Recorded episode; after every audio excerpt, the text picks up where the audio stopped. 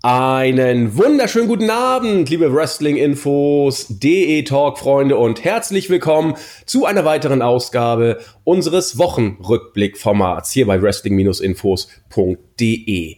Ja, eine weitere Ausgabe ist immer leicht gesagt. Es ist eigentlich eine besondere. Zum einen ist es die erste Ausgabe des neuen Jahres. Insofern nochmal alles Gute und ein gesundes neues Jahr für euch alle. Kann man jetzt gerade noch vielleicht so sagen. Zumindest auch ja, weil es das erste Mal ist, dass wir wieder live on air sind. Dazu ist die Ausgabe auch deswegen noch besonders, weil in den letzten Tagen wirklich bahnbrechendes passiert ist. Beim Silvester-Podcast haben wir noch drüber spekuliert, All Elite Wrestling, wie sieht's aus, kommt es, wann kommt es, in welcher Form und überhaupt. Dann ist jetzt diese, sag ich mal, Informationsflut durchgebrochen. Wir haben viele, wir haben lange News dazu gebracht und heute wollen wir alles nochmal kurz zusammenfassen und das Neueste vom Tage bringen. Und das ist natürlich das, was hier so eine Podcast-Runde ausmacht, drüber philosophieren, wie entwickelt es sich denn jetzt? Was passiert wirklich? Ist es der Konkurrent für WWE oder zumindest eine Alternative, die TNA oder Impact Wrestling schon lange nicht mehr war? All das soll heute mal kurz besprochen werden. Dazu natürlich der Ausblick auf die WWE Weeklies, die wir ähm, ein bisschen voranstellen wollen, weil wir danach in Relation zu den Weeklies dann All Elite Wrestling präsentieren wollen, auch wenn die Informationen zu All Elite Wrestling natürlich vor den Weeklies waren. Wir machen es ein bisschen anders und beginnen wollen wir mit dem aktuellsten vom Tage, nämlich mit der NXT Takeover UK Show, die gerade ja gestern Abend über die Bühne gegangen ist. Heute ist Sonntagabend. Wir nehmen die Show entsprechend einen Tag nach NXT UK auf. Interessante Show. Wir haben sie äh, verfolgt, Pfeffi intensiv. Und ja, so soll's losgehen. Und wenn wichtige Sachen anstehen, können wir das nicht nur zu zweit besprechen. Wir haben heute eine Dreierrunde und ich bin heilfroh, dass ich gerade zum Thema All Elite Wrestling ihn hinterm Wrestlingofen hervorziehen konnte. Herzlich willkommen, der JME der Jens. Guten Tag zusammen. Und neben Jens auch dabei, insbesondere heute für unsere NXT UK Show ähm, verantwortlich, unser Jan Pfeffi, unser Jan. Schönen guten Abend. Na, seid ihr fit? Also ich weiß, Pfeffi ist ja mit uns Silvester reingerutscht. Dem ging's, äh, sag ich mal, am nächsten Tag. Was sagte dein Kommentar? Du wolltest nicht so richtig was frühstücken und dann sagtest du nach ewigen Hin und her überlegen, es ist ja bezahlt. hat, hat er sich zum Buffet abgesetzt und ich lasse jetzt die brandheißen Details raus.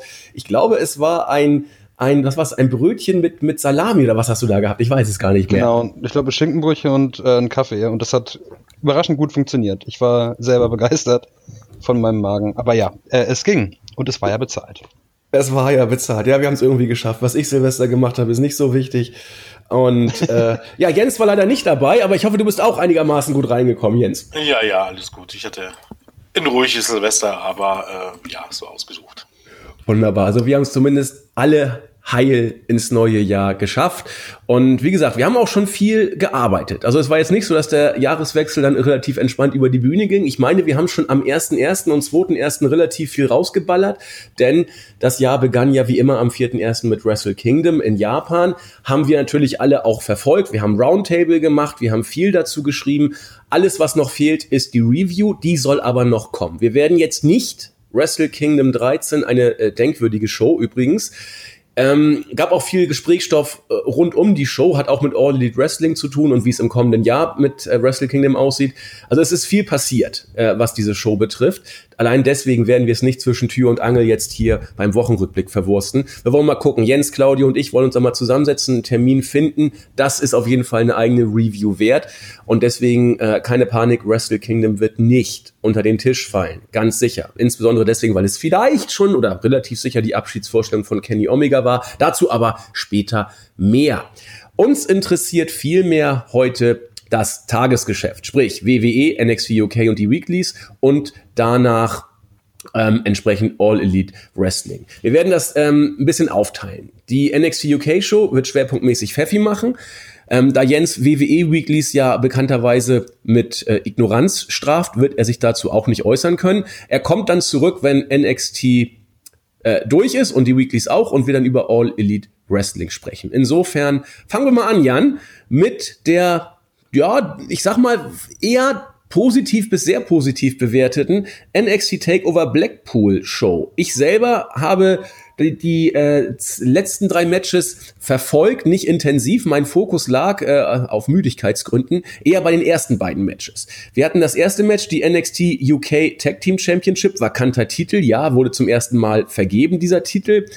Ähm, die Grizzled Young Veterans, James Drake und Zach Gibson gegen Mustache Mountain, Trent Seven und Tyler Bate. Im Vorfeld für viele die Favoriten dieses Matches. Trent Seven und Tyler Bate waren eigentlich prädestiniert dafür, hier das erste Mal sich in die Titelbücher einzutragen. Die Namen passten, die Overness, wenn ich es mal nennen will, beim Publikum passte auch. Alleine das Ergebnis passte nicht. Nach knapp 24 Minuten waren nicht Trent Seven und Tyler Bate die ersten Champions, sondern James Drake und Zach Gibson. Eindeutig die Heels in diesem Match. Was die Publikumsympathien anging, konnte man das auch nachvollziehen. Was das Match als sich äh, betrifft, fand ich's ein sehr schönes intensives, stiffes und auch sehr gut erzähltes Tag Team Match. Ähm, ein richtig schöner Opener zu Beginn. Die Fans waren es begeistert. Pfeffi. Kann ich genauso mitgehen. Ähm, ich fand auch das Publikum, also sagen wir es mal so, ich habe die UK Weeklies bisher nicht verfolgt und war ähm, zum ersten Match natürlich gespannt, was die Publikumsreaktionen da sein würden. Und die sind genauso gekommen, wie man sich wahrscheinlich versprochen hat. Nämlich so, dass Mustache Mountain ähm, übrigens in dem ähm, British Bulldogs Stil gekleidet, dass die sehr positive Resonanzen vom Publikum bekommen haben. Und die Grizzled Young Veterans haben ähm, wirklich Heel Heat bekommen. Also es gab einige Buhrufe und ähm, ich glaube Liverpools Number One, so wurde glaube ich Zach Gibson angekündigt, ähm, wurde, wurde auch nochmal ähm, vehement ausgebuht. Also das hat gut funktioniert und du sagst es ja, äh, sagst es ja gerade schon, das Match als solches war richtig gut mit 24 Minuten, natürlich ordentlich lang. Also für einen Opener und ein Tag Team Match ähm, vielleicht nicht eine typische WWE Matchzeit. Hat mir aber auch sehr gut gefallen und man hat wirklich gut mit ähm, mit Heel Heat und mit den Faces gearbeitet. Also das Publikum war, glaube ich, ziemlich drin und ähm, ich glaube, du hast schon recht, die, die Zeichen standen äh, eigentlich auf Mustache Mountain. Aber ich man jetzt diesen Grizzled Young Veterans zum Anfang gleich ähm, den Titel gegeben hat. Denn mit einer Heel-Regentschaft zu starten, wo die Publikumsreaktionen wirklich so sind, wie man sie sich versprechen würde oder versprochen hat, äh, halte ich eigentlich für eine gute Idee. Denn jetzt können, können vielleicht Mustache Mountain ähm, auf Titeljagd gehen. Und ich habe immer das Gefühl, oftmals ist es so, dass Babyfaces, die ähm, auf der Jagd nach dem Titel sind, vielleicht spannender fürs Publikum rüberkommen als, naja, ähm, Babyface Champions. Also von daher, für mich hat man mit dem Match tatsächlich alles richtig gemacht. Und dass es der Opener war, war in meiner Sicht auch die richtige Entscheidung. Ja. Warte mal, irgendwie hall ich jetzt gerade. Ich muss mal kurz schauen. Nee, hat sich wieder ge gefangen. Ich wollte gerade, ich wollte gerade fragen, Pfeffi, hast du irgendwas mit deinem Mikro gemacht? Weil irgendwie klangst du ein bisschen komisch. Also immer zu verstehen, aber es hat einmal Knack gemacht und dann klangst du ein bisschen weiter weg. Okay. Aber Jetzt bist du wieder super, okay. glaube ich. Erzähl, ja, sag mal kurz irgendwas. Test. Test, Test. Ich hoffe, es funktioniert jetzt wieder. Tut mir leid für die Unannehmlichkeit. Ja, ist, ist alles gut. müsste, müsste wieder hinhauen. Ähm, ich muss ja auch noch mal kurz ein Wort der Entschuldigung sagen. Jens hat es mir in der Vorbesprechung gesagt, ihr müsstet ab und zu hier so, so ein Pfeifengeräusch hören. Das ist tatsächlich der Wind. Irgendwie ist meine Terrassentür nicht so perfekt abgedichtet und es klingt jetzt schlimmer, als es wirklich ist. Hm. Aber nur wenn ihr irgendwie so, so ein oder so hört. Das ist dann äh, der Wind, der Wind, das himmlische Kind. Und äh, insofern äh, nur auch da, dass ihr Bescheid, Bescheid wisst, das wird in den nächsten Tagen abgedichtet und dann passt das wieder. Das zweite Match, da war ich ein bisschen gespannt, muss ich ehrlich äh, gestehen. Travis Banks sollte antreten gegen Jordan Devlin. Äh, es wurde eingespielt wie äh, Travis Banks bei seiner Ankunft entsprechend von Devlin auseinandergenommen wurde. Und das Match, so wie es angesetzt war, kam nicht zustande, denn Devlin äh, hat einmal mehr, ähm, nee, Schwachsinn. Devlin wollte den Ring betreten, wurde von Banks, genau, der vorher mit seiner Entrance im Ring war, per Suicide Dive angegriffen und am Ende wurde dann der gute Jordan wieder, sag ich mal, kampfunfähig geschlagen, sozusagen. Und nachdem sich dann der gute Devlin selbst overbringen wollte, kam dann Finn Balor als Ersatzgegner. Der Hype war unglaublich. Er sieht, finde ich, Ob es das Licht war, weiß ich nicht. Zumindest sah er noch drahtiger aus und durchtrainierter als sonst. Publikum ging steil und die beiden hatten ein Match und Balor hat's gewonnen. Ob es ihm jetzt genutzt oder geschadet hat, weiß ich nicht. Es war ein schöner Moment für die Crowd. Das Match war absolut in Ordnung. Runde, solide Sache. Viel mehr kann ich dazu gar nicht sagen. Vielleicht weiß Pfeffi mehr. Nee, mehr weiß ich da tatsächlich auch nicht. Also das Match hat mir auch ähm, gut gefallen ich fand es ähm, überraschend, dass Finn Balor rausgekommen ist. Also vor, im Vorfeld habe ich damit nicht gerechnet, als dann ähm, vom besten irischen Wrestler gesprochen wurde, als den Devlin sich selbst bezeichnet hat, habe ich schon gedacht, na, vielleicht ist das so eine, ähm, so eine Anspielung auf Finn Balor, der kam dann ja dementsprechend auch.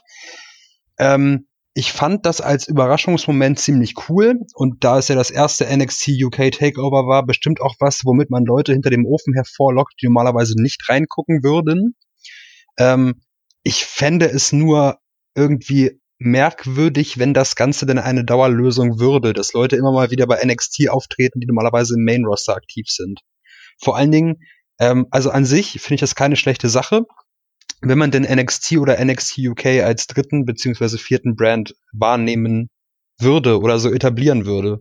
Aber aktuell präsentiert man die Sachen ja immer noch oder die beiden äh, Brands immer noch als Nachwuchsbrands und dann finde ich sowas immer so ein ganz bisschen merkwürdig. Also warum soll ich denn, ähm, wenn ich normalerweise Champions League spiele, dann plötzlich bei der zweiten Mannschaft in der vierten Liga auflaufen und weiß ich nicht, äh, Wacker Burghausen zum Mond schießen? Also normalerweise ähm, in der Präsentation, die WWE da selber wählt oder wählen kann, finde ich das eigentlich ein bisschen komisch. Für den Moment selbst fand ich es aber gut. Und dass Barlow hier gewonnen hat, tut Devin, glaube ich, keinen Abbruch und war natürlich äh, für jemanden, der normalerweise bei Raw auftritt, ja, richtig und wichtig, würde ich sagen. Also ich, also ich glaube teils, teils. So würde ich auf dein, deine Ausführungen eingehen. Ich glaube, bei, bei WWE bestehen schon Ambitionen, Leute, die im Main Roster sind, teilweise mal bei NXT einzusetzen. Äh, wir haben es ja auch jetzt relativ häufig gesehen. Äh, Luke Harper war mal bei NXT, dann Tyler Breeze war mal wieder unten, in Anführungszeichen. Ähm, allerdings wird Finn Balor, so wie ich die Weekly jetzt verstanden habe, äh, künftig durchaus ein Faktor sein, was das Intercontinental Championship Geschehen angeht. Und insofern ist er, sag ich mal, kein Fahrstuhl-Wrestler, sondern jemand, der eigentlich im Main-Roster eine gewisse Rolle spielt. Und deswegen glaube ich, hier äh, hast du, glaube ich, völlig recht. Ähm, das wird ein Feel-Good-Moment für die Crowd gewesen sein, fürs erste UK-Special, sag ich mal, äh, in, in, in, in dieser Form, nachdem ja nur auch das neue Performance Center offiziell, sag ich mal, eingeweiht wurde ähm, oder angekündigt wurde. Viel mehr wird das mit Finn Balor, glaube ich, nicht sein, weil dafür ist er im Main Roster dann doch ich, sag, ich will nicht sagen, er ist wichtig, aber er spielt eine doch zu große Rolle. Und ich glaube, es war dann tatsächlich ein Feel-Good-Moment. Der Rest wird abzuwarten bleiben. So, dann muss ich leider gestehen, peinlich, habe ich dann ein bisschen mit dem Schlaf zu kämpfen gehabt, weil, äh, wie gesagt, der Neujahrswechsel und die letzte Arbeitswoche war mega intensiv. Dave Mastiff gegen Eddie Dennis in einem No-DQ-Match. Da wusste man, was einen erwartet. Und ich glaube, das hat man dann auch bekommen. Elf Minuten wurde einiges eingesetzt. Stiffes, Mat stiffes Match, so wie man es von Mastiff kennt. Ja, was kann man ergänzen, Pfeffi? Hau raus. Naja, auf jeden Fall, wie du sagtest, super stiff, also intensiv. Die beiden haben sich nichts geschenkt. Ich glaube, ähm, man hat auch eine gewisse Verantwortung, eine Verantwortung möchte ich nicht sagen, aber einen gewissen Druck auf seinen Schultern lasten, wenn man bei dem ersten Takeover, ich habe das jetzt schon mal betont, aber dem ersten UK Takeover auftritt, dann noch ein No-DQ-Match hat, mitten auf der Card, also wirklich genau in der Mitte, ähm, und tatsächlich wahrscheinlich die wenigste Bedeutung, äh, so unfair das auch klingt, aber es gab, es gab drei Titelmatches, das war keins davon, und das andere Nicht-Titelmatch äh, hat nun wirklich Finn Balor enthalten, der natürlich ähm, allein durch seine Person eine gewisse Präsenz mitbringt. Also die, die Jungs, ähm, also Dave Mester und Eddie Dennis hatten es nicht leicht äh, bei dem Spot, den sie hatten, haben das aber ganz gut gemacht. Also du sagtest es schon, es war ziemlich stiff, die haben sich nichts geschenkt. Es gab da, ich glaube, Candlesticks wurden eingesetzt. Am Ende wurde noch der Tisch ins Spiel gebracht. Ähm, ja, 10 Minuten 45 ist nicht super lang, aber ist für ein No-DQ-Match schon in Ordnung. Also wenn man derzeit dann intensiv durchzieht, dann geht das schon so klar. Ähm, und viel mehr kann ich zu dem Match nicht sagen. Also es war für ein No-DQ-Match das, was es das, was es war, klingt jetzt irgendwie auch abwertender, als ich es meine. Es war völlig, völlig schwer in Ordnung. Drei Sterne so ungefähr. Ähm, ja, war okay. Ja, finde ich gut. Ja, nee, genauso kann man es auf den Punkt bringen. Es war nun mal, ich will nicht sagen, ein Dead Spot auf der Card, aber kein einfacher Spot. Und den musst du irgendwie worken. Und das haben sie gemacht mit allem, was dazugehört. Dann war Mädelszeit. Kaylee Ray und auch äh, Jesse Gabbard haben wir im Publikum gesehen. Es scheint doch alles sich dann doch noch irgendwie zum Guten gewendet zu haben für Jesse Gabbard. War ja damals auch bei WWE schon mehr oder weniger fast unter Vertrag, bis sie sich dann verletzt hat und dann klang das alles nicht so witzig. Nun wird sie bei den Kameras eingefangen und es sieht wohl so aus, als ob sich das dann doch noch gut ausgehen wird mit ihr und dem Marktführer. Und dann hatten wir das NXT UK Women's Championship Match. Tony Storm gegen Champion Ness Rhea Ripley. Ähm, der Titel wechselte an Tony Storm. Ich will jetzt nicht sagen, als äh, aus Mitleidsbekundung, weil doch merkwürdige Fotos wieder im Internet von der armen Toni im Umlauf waren. Das ging ja wohl auch sehr nah. Ist auch jetzt, glaube ich, äh, nach allem, was man gelesen hat, nicht so witzig für sie gewesen. Und naja, es wird jetzt nicht so eine Art Trostpflaster sein, jetzt in NXT-Teile gegeben zu haben. Ähm, schönes Frauenmatch, war in Ordnung. Und äh, jetzt Tony Storm als neuer Titelträger passt irgendwie in das Storytelling, das man um sie betreibt. Äh, Pfeffi. Ja, denke ich auch. Also ähm, Trostpreis, oder du hast es ja so nicht gesagt, aber da habe ich auch so ein bisschen die, die Idee gehabt vorher, na, was macht man jetzt? Stärkt man ihr vielleicht den Rücken, nachdem sie jetzt ähm, im Internet und öffentlich gewissermaßen angegriffen wurde?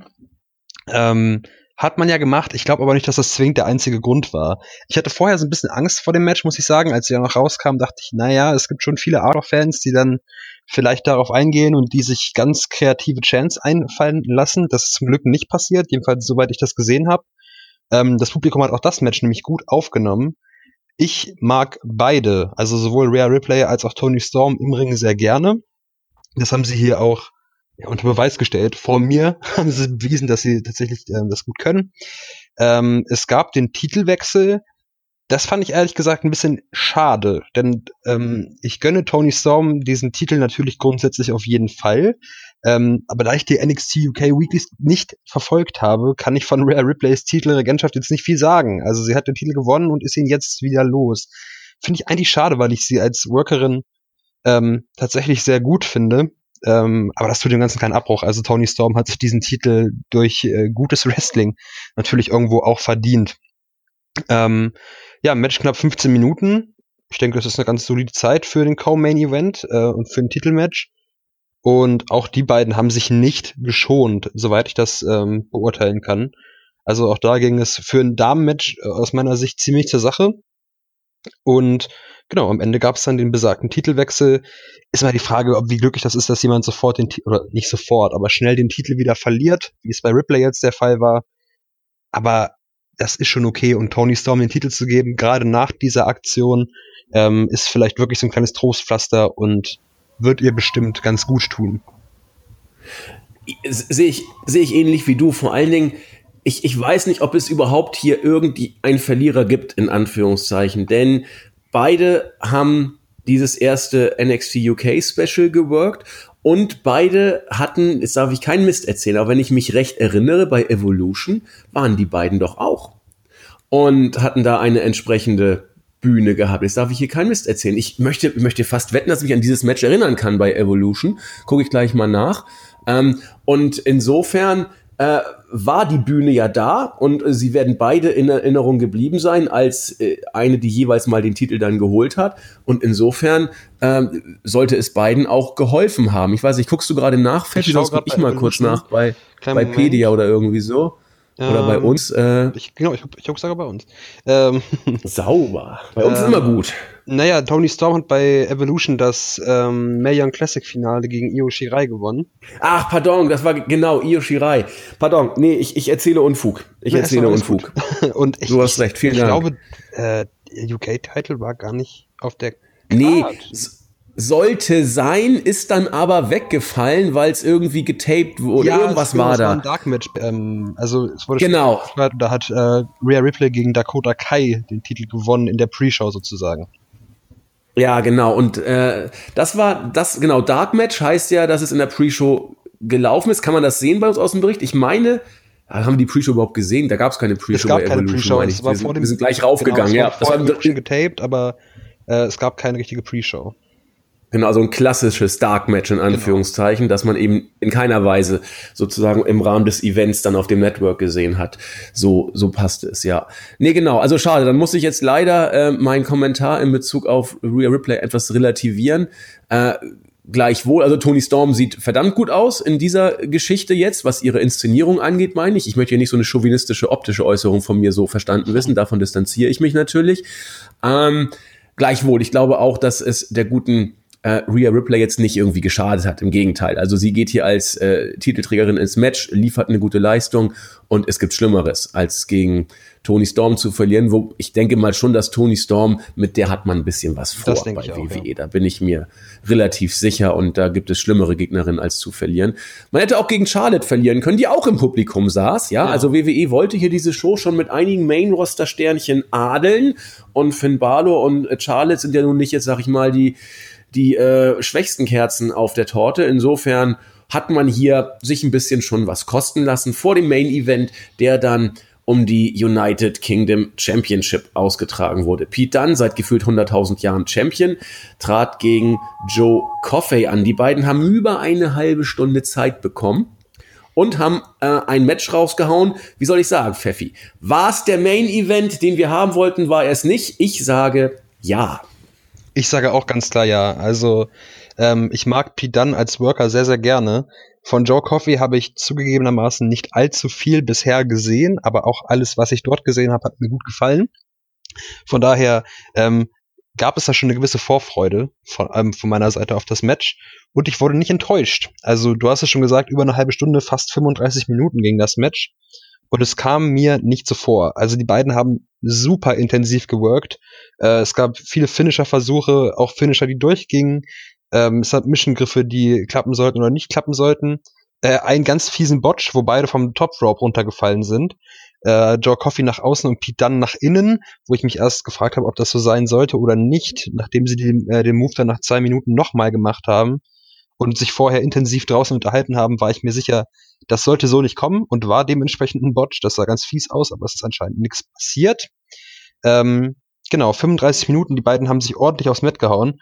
Ähm, ich mag, wie gesagt, beide gern und ich habe ähm, hab das Match wirklich als super starken Main Event wahrgenommen.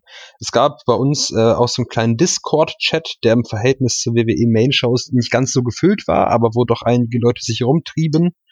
Und ähm, da ging die Meinung so ein bisschen auseinander. Also äh, ich glaube, Klabauter war es, ich bin mir nicht ganz sicher, schrieb auch, das Match sei ihm zu lang. Das kam mir so gar nicht vor. Also knapp bei der halben Stunde Grenze habe ich dann äh, unseren Max Mantis gefragt, wie lange das Match denn schon läuft. Und äh, es kam mir tatsächlich nicht so vor. Dann verging noch so ein, zwei Minuten und dann dachte ich, okay, jetzt könnte man den Sack langsam zumachen. Das hat man dann konsequenterweise auch gemacht. Ähm, also für mich wirklich eine super Länge, super Intensität, gut erzählt. Am Ende ähm, war es dann der Submission. Ähm, also die, dieser typische Move, wo äh, Pete dann im Prinzip andeutet, seinem Gegner die Finger zu brechen. Da hat dann ähm, Joe Coffey sehr schnell abgeklopft. Vorher gab es noch den anderen Finisher von Pete Dunne, den ich gerade namentlich nicht benennen kann, aber diesen, dieser ADDT, wo er den Gegner hochhebt und ähm, dann auf den Kopf fallen lässt. Ähm, also auch gutes Finish. Ähm, Joe Coffey wurde aus meiner Sicht nicht geschwächt. Ich hatte vorher so ein bisschen Angst, weil Pete dann nun mal so ein sehr dominanter Champion ist, dass Coffey hier schnell abgefrühstückt äh, werden könnte. Das ist nicht passiert, gerade durch die 34 Minuten, die er durchgehalten hat, wirkte er wie ein würdiger Gegner für Pete Dunn. Ähm, genau, hat mir sehr gut gefallen und was dann vielleicht das noch spannendere für viele Leute war als das Match als solches, war dann wahrscheinlich, was nach dem Match passiert ist, denke ich. Ja, richtig, richtig. Äh, wir haben ja im Vorfeld auch schon häufig drüber berichtet und ich denke, jeder, der sich hier in Deutschland ein bisschen äh, mit Wrestling jenseits von WWE beschäftigt, weiß es natürlich. Ähm, Walter oder Walter, nennt ihn wie ihr wollt, unsere Amis sprechen ihn eben Walter aus, hat ja bei WWE unterschrieben. Und da haben wir auch darüber berichtet, es war klar, dass er nicht nach Amerika rüber machen will. Er wollte hier bleiben, er lebt hier und möchte das auch weiterhin machen. Für ein, zwei Shows könnte er sich vorstellen, mal rüber zu fliegen, aber der Fokus soll bitte hier in Deutschland, Europe, UK, so in dem Bereich sein. Damit war klar, wir werden Walter irgendwie im Rahmen von äh, NXT UK wohl sehen. Und das war jetzt sein Einstand. Kurz nach dem Match er hat Joe Coffey erstmal gezeigt, was er hier zu suchen hat, nämlich gar nichts, hat ihn mit einem Big Boot niedergestreckt und dann in der Art, wie man ihn eben kennt, sich vor äh, dem guten Pete dann platziert, ist dann wieder gegangen und damit hat er angedeutet, er möchte gerne den Titel von Pete dann haben. Äh, das ist natürlich ein Paukenschlag. Also ich, wir können uns relativ sicher sein, dass äh, Walter hier eine extrem relevante Rolle spielen wird bei diesem Brand. Er ist für mich der Gegner, wo ich am ehesten sicher bin, dass er Pete dann gefährlich wird. Was heißt gefährlich? Ich bin mir sicher, er wird ihn den Titel abnehmen. Da äh, lege ich mich sogar jetzt fest. Reines Gefühl, mehr ist es nicht, klar. Aber wer, wenn nicht er, so bin ich geneigt zu sagen. Ähm, das Match, da freue ich mich jetzt schon drauf. Denn du hast es gesagt, du siehst Pete dann sehr gerne im Ring. Für mich ist Pete dann äh, einer der besten europäischen Worker. Für mich sogar einer der besten Worker weltweit. Also Pete Dunne ist große Klasse. Nicht umsonst wird er auch bei den NXT UK, äh, bei den NXT äh, normalen Takeovers eingesetzt und liefert da immer richtig ab. Äh, das hat schon seine Gründe. Und äh, diese Paarung, Walter gegen Pete Dunne, gute Güte. Das kann was werden, oder? Da wird es richtig zur Sache gehen. Also, ähm, ich habe von Walter tatsächlich auch nur wenig gesehen. Ähm, bin auch kein aktiver WXW-Zuschauer oder sowas, aber auch da gilt, noch viel mehr als bei Joe Coffey. Was ich gesehen habe, fand ich absolut wahnsinnig gut. Also allein seine Ausstrahlung ist, ähm, ist super und vielleicht genau das, was ähm, sich ähm, vielleicht Engländer und Amerikaner vor allen Dingen vielleicht von jemandem in Anführungsstrichen Deutschen, er ist ja nun Österreicher, aber äh, vorstellen. Ich denke mal, genauso sieht jemand aus, den man sich, den man sich da vorstellen würde. Ähm, er könnte auch super in so einem Nazi-Schergen-Film den Feldwebel genau, spielen oder genau sowas so in der Art. Ne? Ja. Vor allen Dingen, wie er da steht mit seiner, mit seiner Mine, der Frisur, den Händen hinterm Rücken. Ja.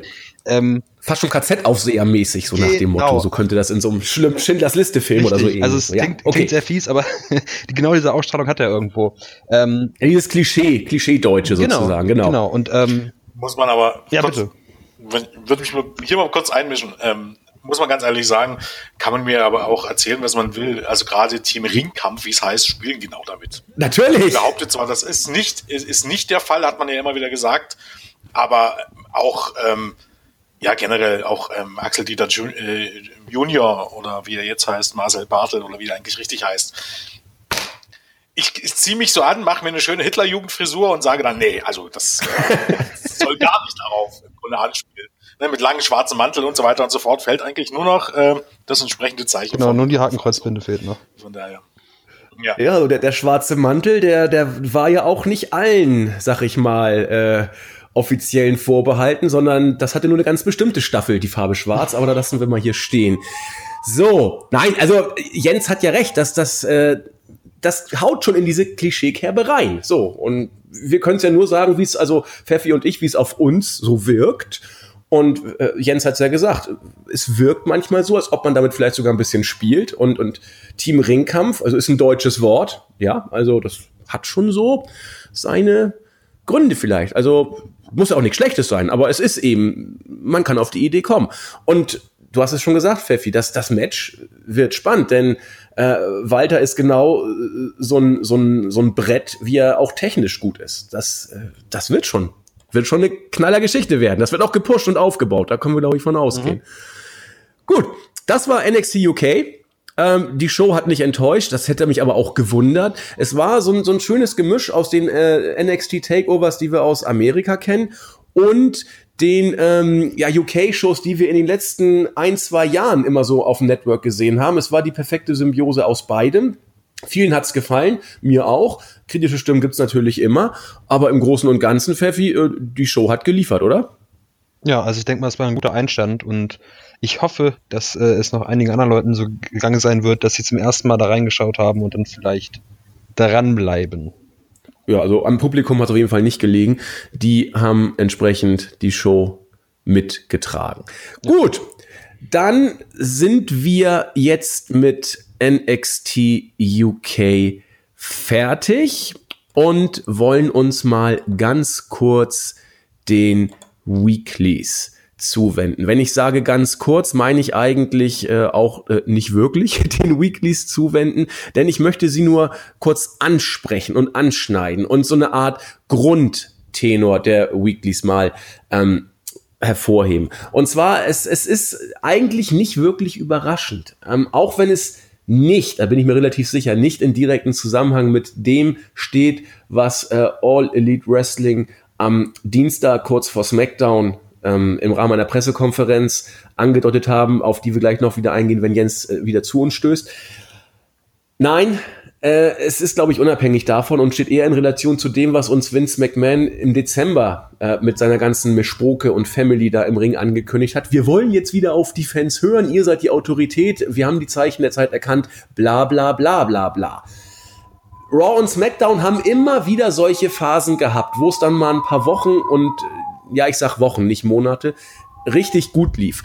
Und diese Raw-Ausgabe und auch die SmackDown-Ausgabe, die am Dienstag lief, die deuteten wieder an, dass WWE eigentlich äh, ordentliche Weeklies abliefern kann, wenn man es denn will. Und wie Jens auch immer so schön betont hat, so schwer ist es doch gar nicht. Du brauchst nur halbwegs konsequentes Storytelling, du brauchst einen roten Faden und nicht vollkommen abgefuckte Humorgeschichten und ein bisschen Sinn. Wenn du das hast und ein gutes In-Ring-Produkt und den Fokus auf die Charaktere legst und nicht jeden vollkommen random rüberkommen lässt, dann hast du das Grundrezept für eine gute Weeklies.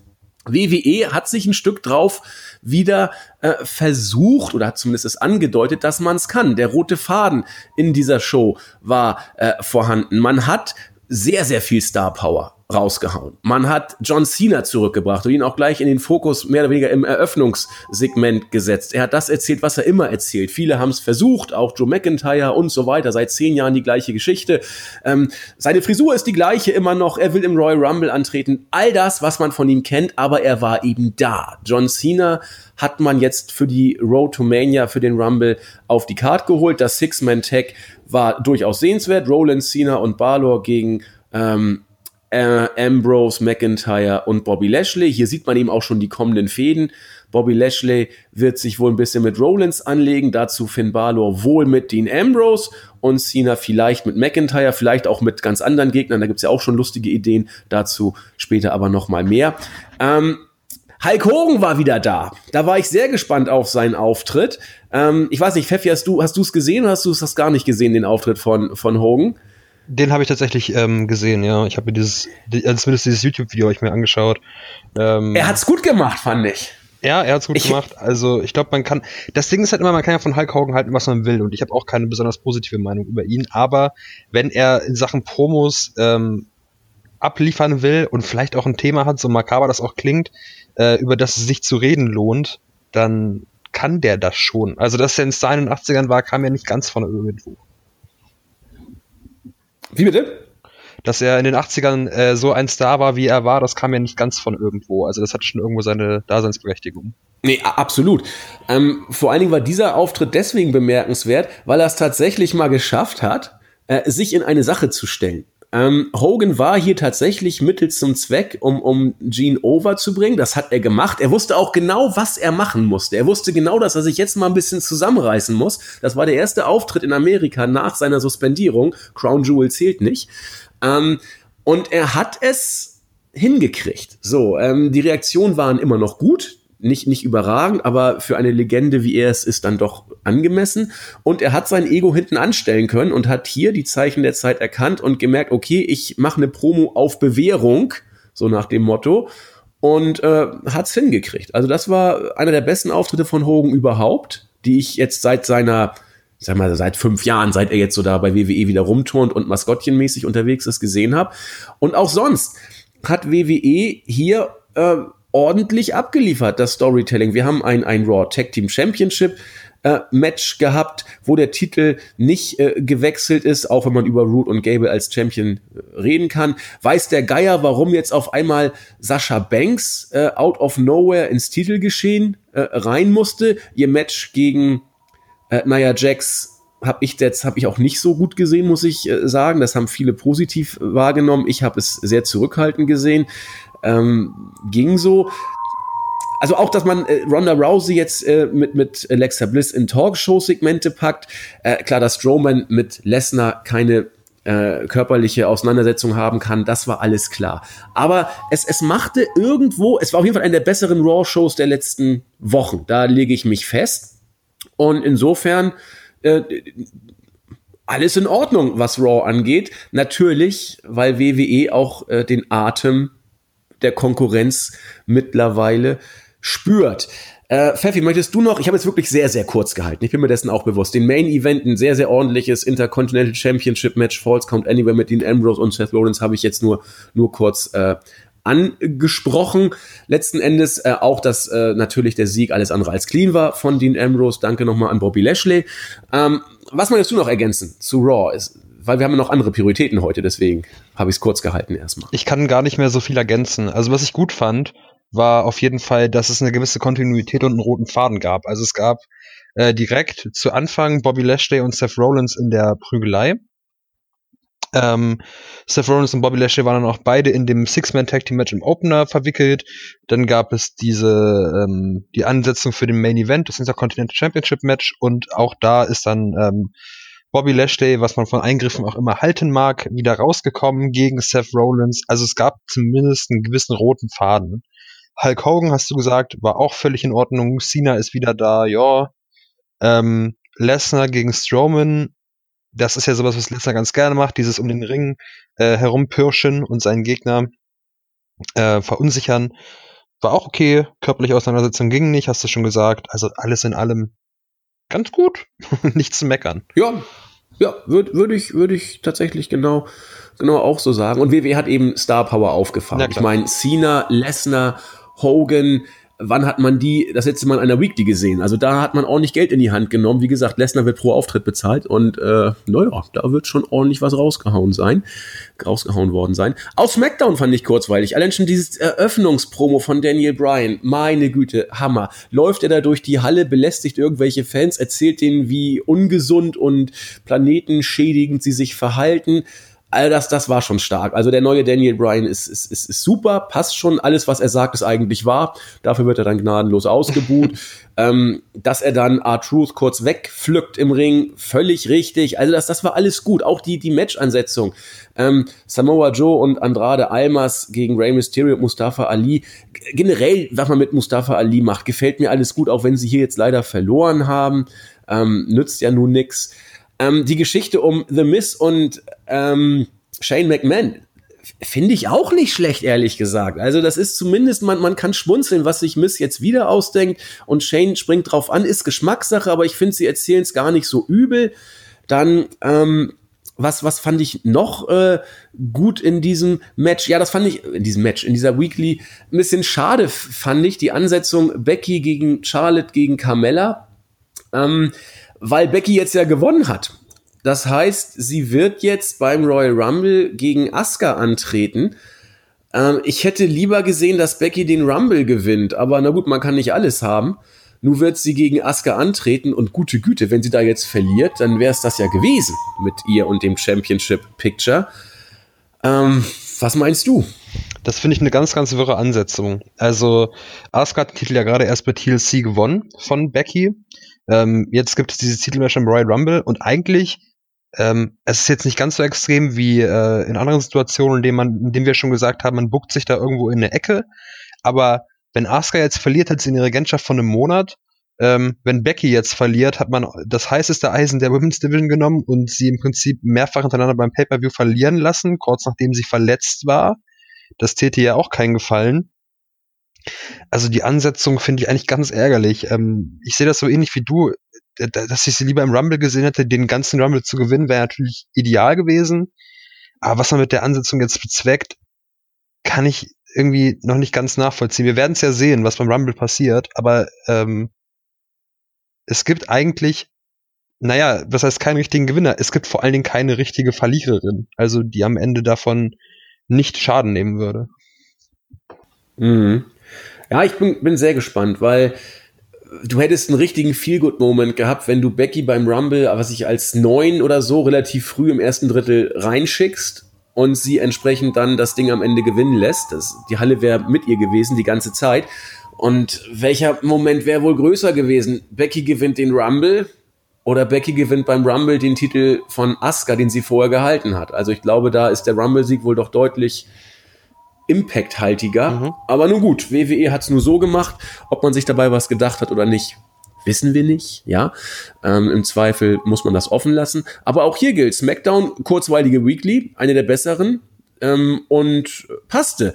Also die WWE Weeklies waren schon tausendmal schlechter, haben also über weite Strecken gefallen. Und jetzt natürlich die Frage, wie kommt es denn, dass WWE sich jetzt auf einmal vermeintlich, ich möchte das Wort vermeintlich fett und unterstrichen wissen, so am Riemen reißt?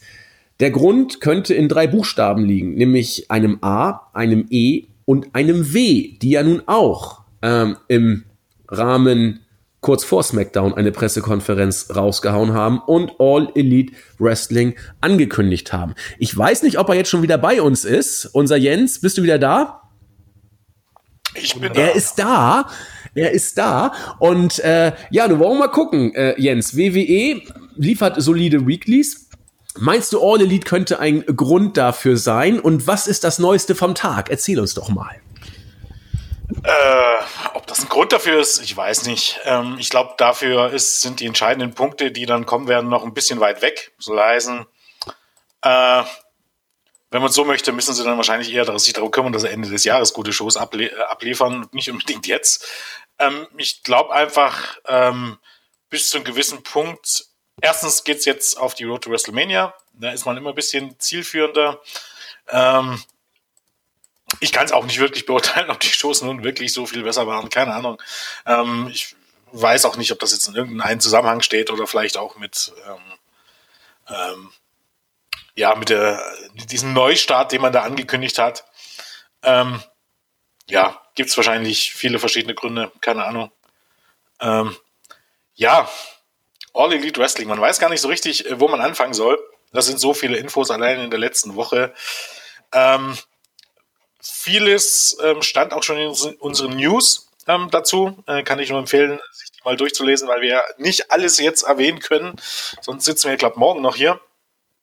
Ähm, kurz zusammengefasst ist im Grunde folgendes. Wurde schon, im, ich glaube, im November das erste Mal gemunkelt, dass es Pläne geben soll, äh, der Elite, also eigentlich im Grunde im Kern der Leute, die auch All-In im Grunde auf die Bahn gebracht haben.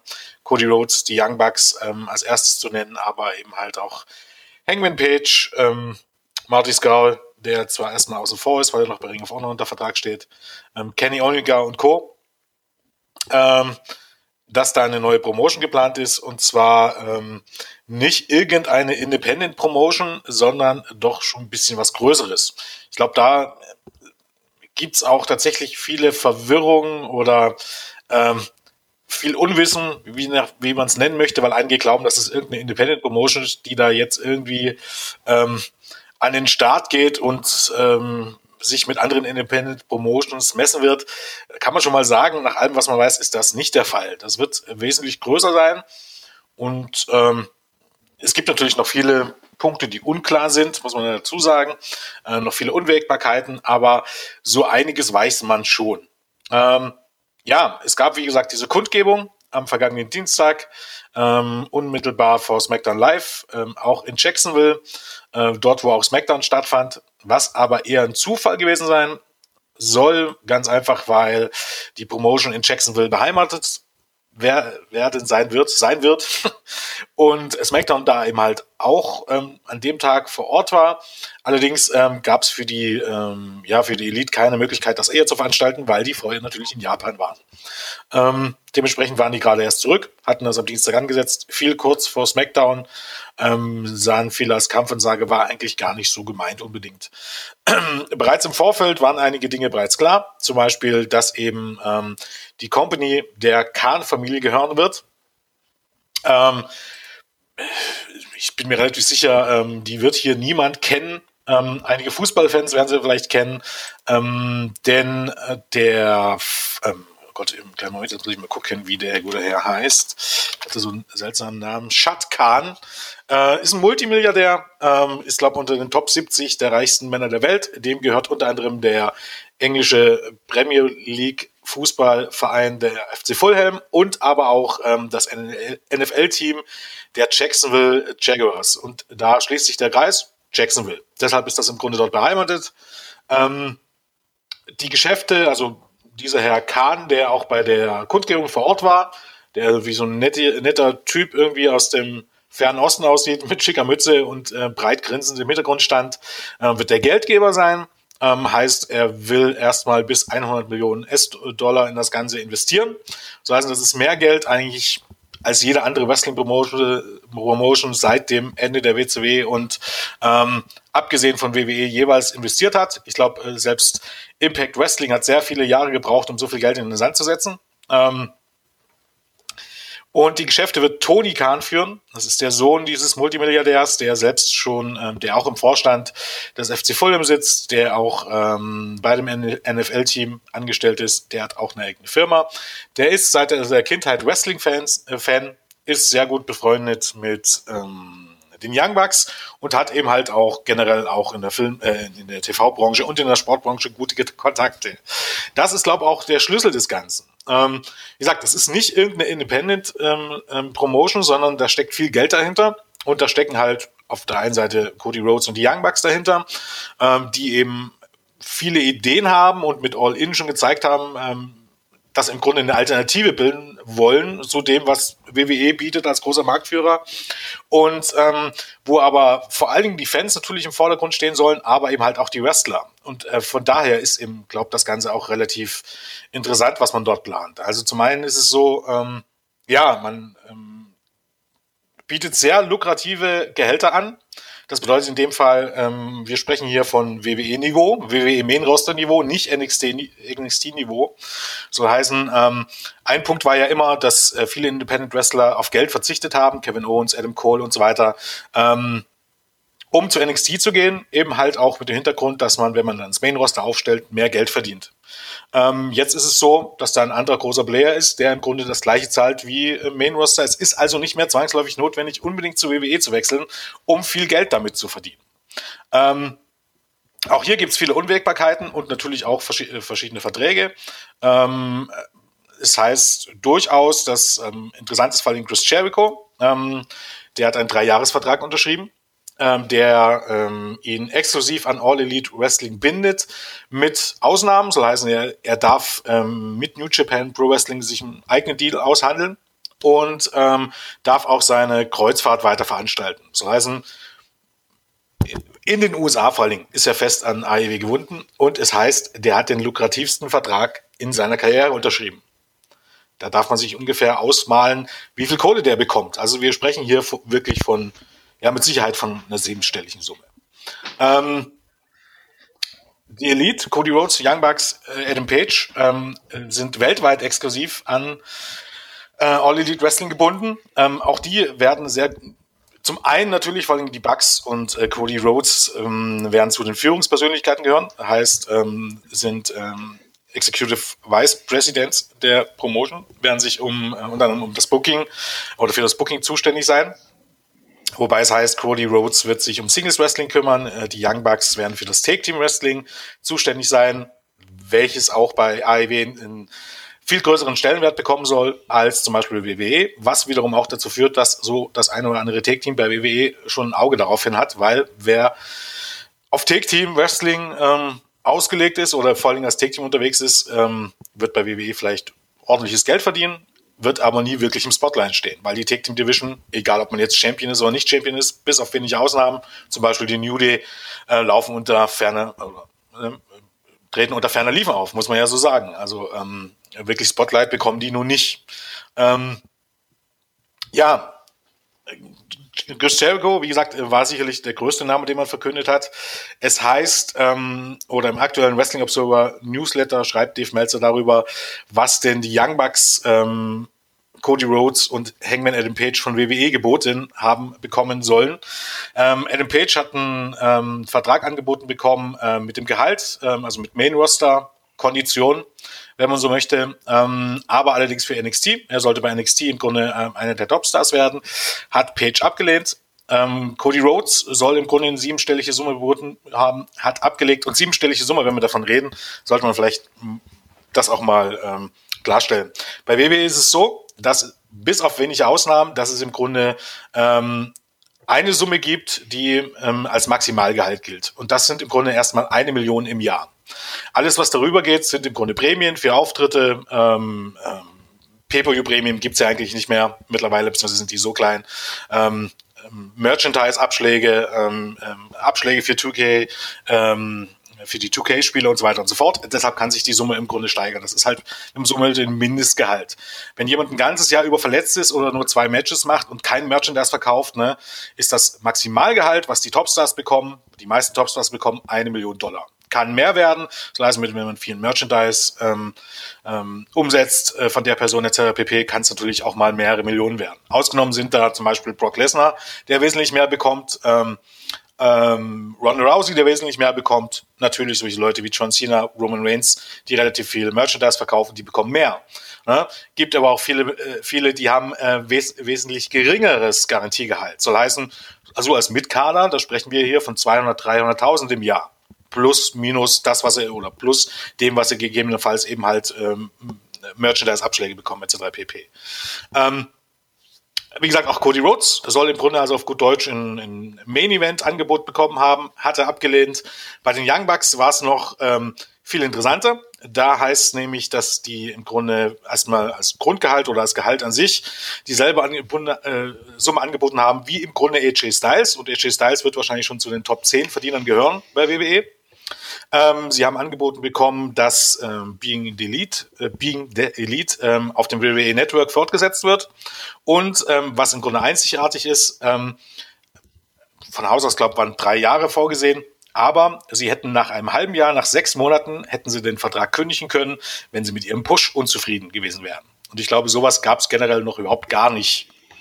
Hintergrund war im Grunde äh, folgender. Ähm, Sie wussten ganz genau, dass ohne die Young Bucks und ohne Cody Rhodes ähm, die neue Promotion nicht an den Start gehen wird. Und ähm, dass Khan dann im Grunde alleine dasteht und das Projekt nicht starten wird. Also hat man versucht mit sehr, sehr, sehr lukrativen Verträgen, die schon ungewöhnlich hoch waren für irgendwelche Independent Guys, ne, ähm, die Leute zu locken. Ähm, hat nicht geklappt.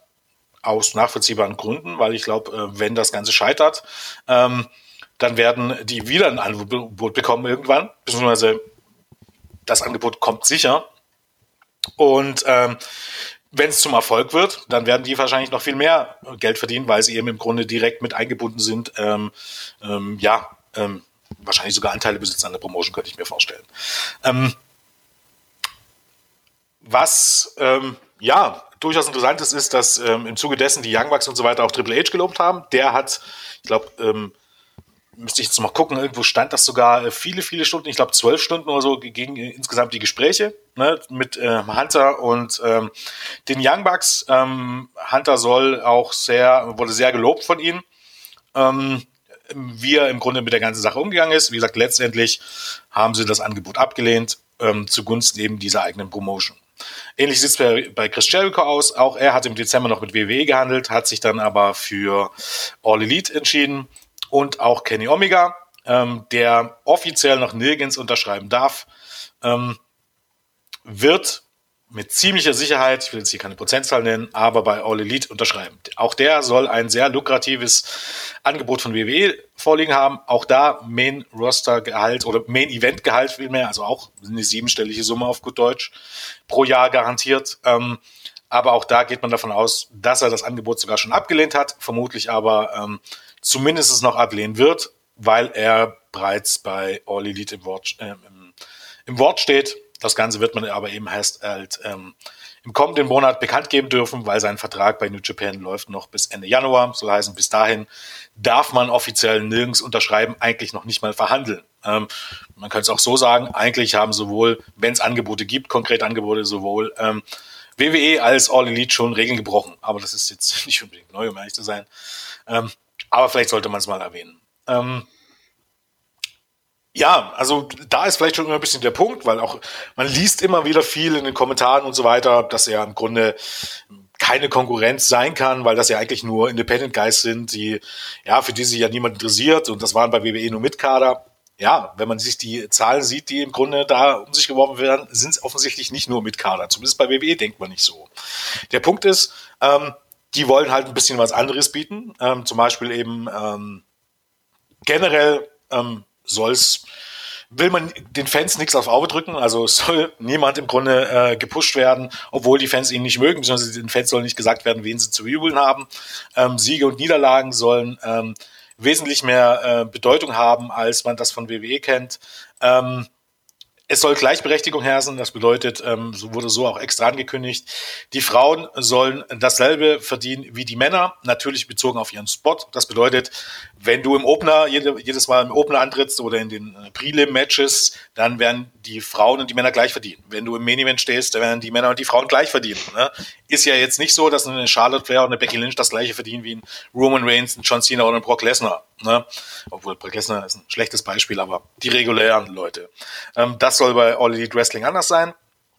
Ähm, ganz interessant ist auch, dass zumindest erstmal die, die jetzt fest angestellt sind, ähm, auch krankenversichert sind. Äh, sind. Ähm, es gibt, man munkelt im Grunde, dass man dahin will, dass alle, die einen Vertrag unterschreiben und die sich an All Elite binden, irgendwann äh, krankenversichert sind und vor allen Dingen auch vielleicht nicht mehr als Independent Worker gelten. Ähm, Punkt ist, auch bei WWE, bei allen anderen Wrestling Promotions, Ring of Honor, zumindest in den USA, Ring of Honor, Impact Wrestling, ähm, ist es so, dass die ähm, Wrestler eigentlich im Grunde äh, Selbstständige sind. Das bedeutet, die sind gar nicht fest angestellt. Ist eigentlich in Deutschland undenkbar, gerade das, was WWE macht. Im Grunde die Leute ähm, als freischaffende Mitarbeiter im Grunde einzustellen und ihnen trotzdem ähm, zu bestimmen, was sie alles zu tun haben. Soll heißen, bei WWE kannst du dir nicht aussuchen, ob du bei einer Show auftrittst oder ob du zu irgendeiner äh, Promo-Veranstaltung gehst oder ähm, ob du, ja, keine Ahnung, im Performance Center nochmal drei Wochen trainieren musst oder irgendwas anderes. Das gibt's alles nicht. Das ja? klingt ja fast ähm, so in Deutschland wie so eine Art Scheinselbstständigkeit, so nach dem Motto, ne? Ja, genau so ist das. So wird, so würden wir da das nennen. Sorry, Jens, ich hatte also, auch mal ähm, ein ganz witziges, einen ganz witzigen Vergleich gehört. Ich glaube, den hat Melzer auch mal im Observer Radio gebracht. Ähm, so richtig selbstständig sind die nicht. Das ist, klingt zwar so, aber wenn ich jetzt äh, Dachdecker bin und äh, selbstständig und du mich anstellst, dann kannst du mir zu sagen, wie ich dein Dach zu decken habe. Du kannst mir aber nicht ver ver verbieten, in deiner Nachbarschaft noch andere Dächer zu decken. Ähm, genau, genau, das macht WWE aber genau. und bezeichnet das trotzdem als Selbstständigkeit. Und Andy hat da recht, das ist genau, genau diese Scheinselbstständigkeit, als die wir es verstehen würden. Hm. Ja, und das ist ja im Grunde der Punkt. Was, was, äh, was ermittelt man damit im Grunde? Ähm, man sorgt dafür, dass die nirgendwo anders auftreten können. Man sorgt dafür, dass, dass nur die Regeln von WWE gelten und ähm, ähm, hat aber dann andere Sachen. Man muss sagen, bei WWE gibt es durchaus eine gewisse Versicherung. Also es ist nicht so, dass die alle unversichert sind, sondern wenn du bei WWE bist, bist du verpflichtet, dich zu versichern und WWE übernimmt auch die Gelder. Aber es ist nicht ganz so, dass man rundum krankenversichert ist. Ne? WWE spart sich so mit im Grunde ähm, viele Dinge, die man bei Festangestellten ähm, bezahlen müsste ne? und hat die Leute trotzdem unter ihrer Fuchtel. Ähm, das ist im Grunde schon, schon viele Jahre stark in der Kritik. Bisher gibt es einfach niemanden, der es durchgezogen hat, ähm, dagegen zu klagen, weil das ein Problem ist in den USA einfach ein anderes als bei uns. Und zwar, dass wenn du in den USA klagst, äh, klagst geht es erstmal darum, wer mehr Kohle hat. Denn das bedeutet, ähm, du kannst so oft in Revision gehen, ähm, bis deinem Gegenüber die Kohle ausgeht. Und ähm, das hat WWE auch schon des Öfteren gemacht. Ein gutes Beispiel ist CM Punk in dem Fall, die Klage gegen CM Punk und Colt Cabana. CM Punk und Colt Cabana haben Recht bekommen, haben eine Million Dollar im Grunde in Anwaltskosten investiert und bleiben darauf sitzen. Das musst du dir mal vorstellen. Das bedeutet, wenn ich hier in Deutschland einen Arsch voll Geld hätte, würde ich irgendjemanden, ob, ob grundlos oder nicht grundlos, also ganz grundlos nicht, aber im Grunde unter fadenstreichen Gründen jemanden verklagen, vor Gerichtsherren und dort so lange in Revision gehen und vor Gericht halten, bis dem anderen das Geld ausgeht. Und wenn ich dann nicht Recht bekomme, ne, dann kriegt der andere sein Geld nicht wieder. Das heißt, ich kann jemand wirklich im Grunde, erstens kann ich Gerichtsverfahren aussetzen und ich kann dafür sorgen, dass jemand anders im Grunde ja, keine Ahnung, das letzte Hemd verliert. Das ist im Grunde das Rechtssystem in den USA. Und äh, das ist auch das Problem. Bisher konnte man immer, wenn dort jemand dagegen klagen wollte, hat man den im Grunde, ähm, hat man andere Dinge gefunden, hat man sich äh, außergerichtlich geeinigt oder man hat es halt Grunde ausgesessen. Deshalb klagt dann niemand dagegen. Deshalb ist das immer so eine Sache, die ihm in der Luft schwebt. Bei AEW heißt jetzt, es ist nicht sicher, dass das kommen wird, nicht mehr uns falsch verstehen, heißt es jetzt, dass auf Sicht es durchaus sein können, dass man die Wrestler fest anstellen wird. So heißen nicht mehr als Independent Contractors. Ähm, wie wir schon sagten, im Grunde, ähm, Cody hat es glaube ich auch gesagt, die Wrestler sollen zufrieden sein. Wenn die, wenn die zufrieden sind, ähm, zeigen sie gute Leistung und gute Leistung wird die Fans zufriedenstellen. Ähm, Gleiches gilt für die Bezahlung. Ne? Ähm, es hieß im Grunde immer, dass äh, die Leute, die am wenigsten vom Erfolg profitieren, sind die Wrestler. Und das ist auch bei WWE so. Ne? Wenn man überlegt, früher hatten sie noch ähm, von der Pay-Per-View-Buy-Rate Anteile bekommen. Jetzt kriegen sie für das WWE Network kriegen sie keinen Cent. Es ist vollkommen egal für die meisten Leute, ob die im Main Event stehen oder in einer anderen Card stehen, ob die überhaupt auf der Card stehen, die bekommen ohnehin nicht mehr Geld. Ne? Also das heißt, von dem Erfolg der Promotion haben die meisten Wrestler überhaupt gar nichts. Auch von den neuen TV-Verträgen nicht. Ne? Dahingehend ist AEW auch wieder ein Glücksfall, wie auch im Grunde generell die Situation, wie sie sich darstellt jetzt, dadurch, dass New Japan im Grunde auch ähm, gewisser Player ist, der Ring of Honor jetzt immer mehr Geld ausgibt. Ähm, dass im Grunde WWE wahrscheinlich nicht mehr mit, mit den ganz geringen Angeboten wegkommen soll. Ein gutes Beispiel ist im Grunde Bandido, äh, mexikanisches Supertalent kann man schon sagen, der letztes Jahr richtig durchgestartet ist. Alle wollten ihn. AEW wollte ihn, Ring of Honor wollte ihn, WWE wollte ihn und WWE hat ihn einen Standard NXT-Vertrag vorgelegt. Kann man sich so vorstellen, das ist irgendwas zwischen 20 und 50.000 im Jahr. Und ähm, der hat ein Angebot von Ring of Honor. Und das von Ring of Honor war, glaube ich, ein Vielfaches von dem. Das hat WWE mitbekommen, hat, glaube ich, das eigene Angebot verdreifacht oder so. Und Ring of Honor hat immer noch mehr gezahlt. Das heißt, ähm, WWE ist lange damit durchgekommen, den Leuten möglichst wenig Geld zu bieten. Die haben dort unterschrieben. Erstens, weil festes Gehalt, ne? ähm, bis zum gewissen Punkt Sicherheit und eben halt durchaus ja ähm, die Aussicht aufs Main-Roster dort aufzusteigen und dann wesentlich mehr Geld zu verdienen, weil dann war natürlich WWE im Main-Roster, ist es dann nicht mehr unbedingt, zumindest im Vergleich zu den meisten Wrestlern, ist es dort kein Vergleich mehr. Es gibt Beispiele wie Okada oder Kenny Omega. Okada verdient, glaube drei Millionen im Jahr. Das verdient bei WWE kaum einer. Da gibt's, ich glaube, nicht mal zehn Leute, die da wahrscheinlich mehr verdienen. Klar, ne? wie gesagt, Lesnar, Ronald Rousey, John Cena, ähm, Triple H lasse ich jetzt mal raus, der ist jetzt nicht unbedingt mehr Wrestler. Ähm, John Cena, Roman Reigns, die kommen da drüber hinaus, ne? aber die allermeisten kommen da verlachen nicht drauf hin. Das heißt, es ist jetzt auch nicht so, dass WWE zwangsläufig immer das meiste zahlt, kommt halt immer auf dein Standing drauf an. Wie gesagt, das wird ganz interessant zu sehen sein bei All Elite Wrestling. Ähm, ja, ein Schlüssel wird im Grunde sein, ähm, vor allen Dingen der TV-Vertrag. Auch das ist ähm, ziemlich spannend, wie ich finde, weil es ist ja immer die Rede von Konkurrenz oder nicht Konkurrenz. Ich bin ja der Meinung, Konkurrenz ist es auf jeden Fall, aber auf Ring of Honor ist Konkurrenz und New Japan ist Ring Konkurrenz. Warum? Konkurrenz heißt nicht auf Augenhöhe. Konkurrenz heißt, äh, man ist im Grunde auf demselben Markt, ne?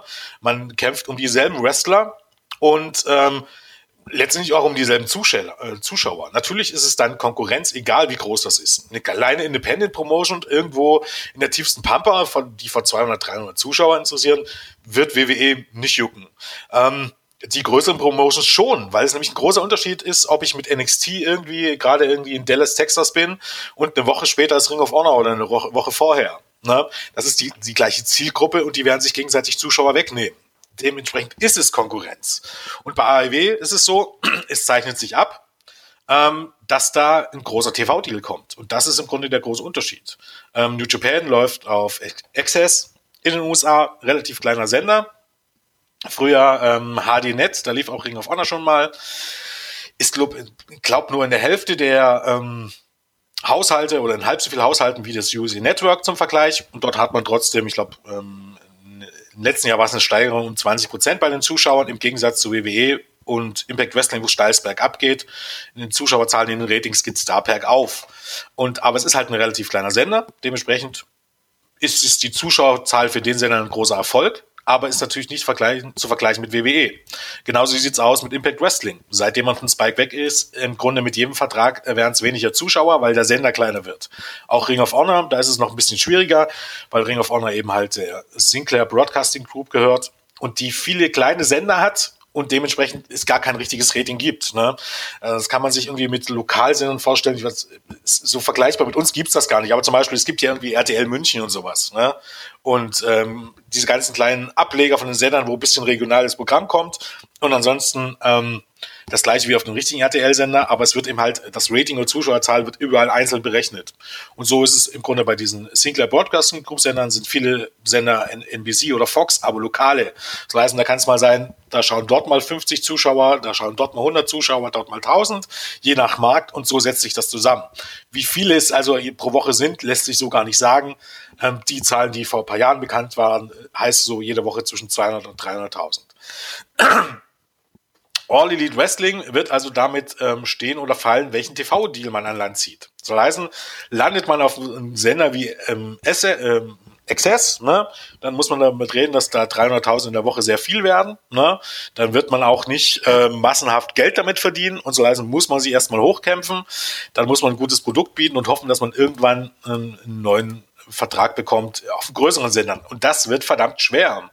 Das zeigt auch bei den anderen Promotions. Es ist nicht so einfach, sofort irgendwie dann einen größeren Vertrag bekommen oder irgendwas zu bekommen, ähm, was äh, ja dich weiterbringt. Ähm, danach sieht's aber auch nicht aus, weil Chris Jericho hat zum Beispiel in einem Interview gesagt, dass er nicht bei All Elite Wrestling unterschrieben hätte, wenn nicht mindestens ein ähm, dicker TV-Deal am Haken wäre. Das heißt, es gibt sogar zwei Angebote von nennenswerten Sendern, die das ganze ähm, Produkt ähm, gerne im Programm hätten. Hintergrund ist, dass ähm, ja, dass viele eben halt mit ähm, nach All-In gesehen haben, was möglich ist. Ne? Ähm, da war das Rating auf dem auf dem ähm, WGN Network sehr ordentlich für die Sendezeit, 200.000 Zuschauer, aber am Samstagnachmittag, sogar in der Westküste im frühen Samstagnachmittag, schlechter Sendeplatz, trotzdem im Grunde in Rating, äh, wie es auf dem Sender äh, zu Primetime nicht besser ist ähm, ohne das vorher irgendwie groß, groß Mainstream-mäßig anzukündigen. War halt trotz allem eine Pre-Show, wenn man so möchte. Ähm, das soll viele Leute beeindruckt haben, wie All In generell. Und äh, durch Kahn, der eben halt, ähm, also der Präsident, der Milliardär oder Milliardärssohn, ähm, durch die Kontakte, die man dort hat, soll man tatsächlich auch relativ, ähm, ähm, ja, gute Kontakte oder, oder gute Möglichkeiten in, im TV-Business bekommen haben.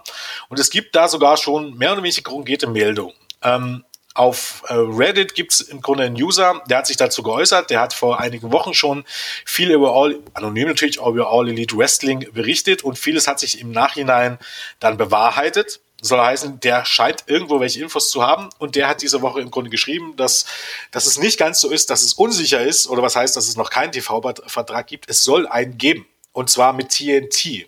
TNT ist äh, der Sender von Turner, dort wo früher WCW lief. Es heißt, Turner hat nach All-In erst versucht, mit irgendwie einem Lowball, also mit im Grunde mit einem Dumping-Angebot ähm, an All Elite Wrestling zu kommen. Das hat man aber abgelehnt, weil man ähm, ähm, was Besseres im Grunde schon in, ähm, ein Angebot hatte. Daraufhin hat, soll TNT das Angebot erhöht haben. Und das heißt, ein Dreijahresvertrag, ähm, der ähm, ähm, eine hohe achtstellige Summe wert ist. Also das heißt, irgendwas 70, 80, 90 Millionen. Und das ist eine Hausnummer. Erstens ist TNT ein, ein, ziemlich großer Sender, ist ein Sender, der viel geschaut wird. Ne? Und du hast halt im Grunde vielleicht fast das Geld, was äh, Kahn investieren will, über die nächsten drei Jahre wieder rein. Soll heißen, sollte sich das bewahrheiten, dann wird das Konkurrenz sein. Warum? Weil man im Grunde auf einem großen Sender läuft, vermutlich zu Primetime ist übrigens die Rede von einer Show entweder 60 bis 90 Minuten, deutlich kürzer läuft. Und du läufst auf einen Sender, der einfach im Grunde zu erreichen ist. Eine gute Erklärung ist im Grunde das Thema Essex oder ähm, Access, Essex, Access, ähm, Elway Network, ähm, Pop TV. Das sind alles kleine Sender. Und stellt euch mal vor, in Deutschland, keine Ahnung, haben die meisten Leute wahrscheinlich irgendwie ARD auf der 1 und keine Ahnung, was ProSieben auf der 7, dieses, dieses äh, typische Standardmäßige. Und diese ganzen kleinen Sender, die es da gibt, angefangen vielleicht bei D-Max bis hin zu äh, ja, gibt ja diese ganzen vielen kleinen Sender, die, irgendwo hinten auf der 40, 50 laufen. In den USA gibt es wesentlich mehr Sender.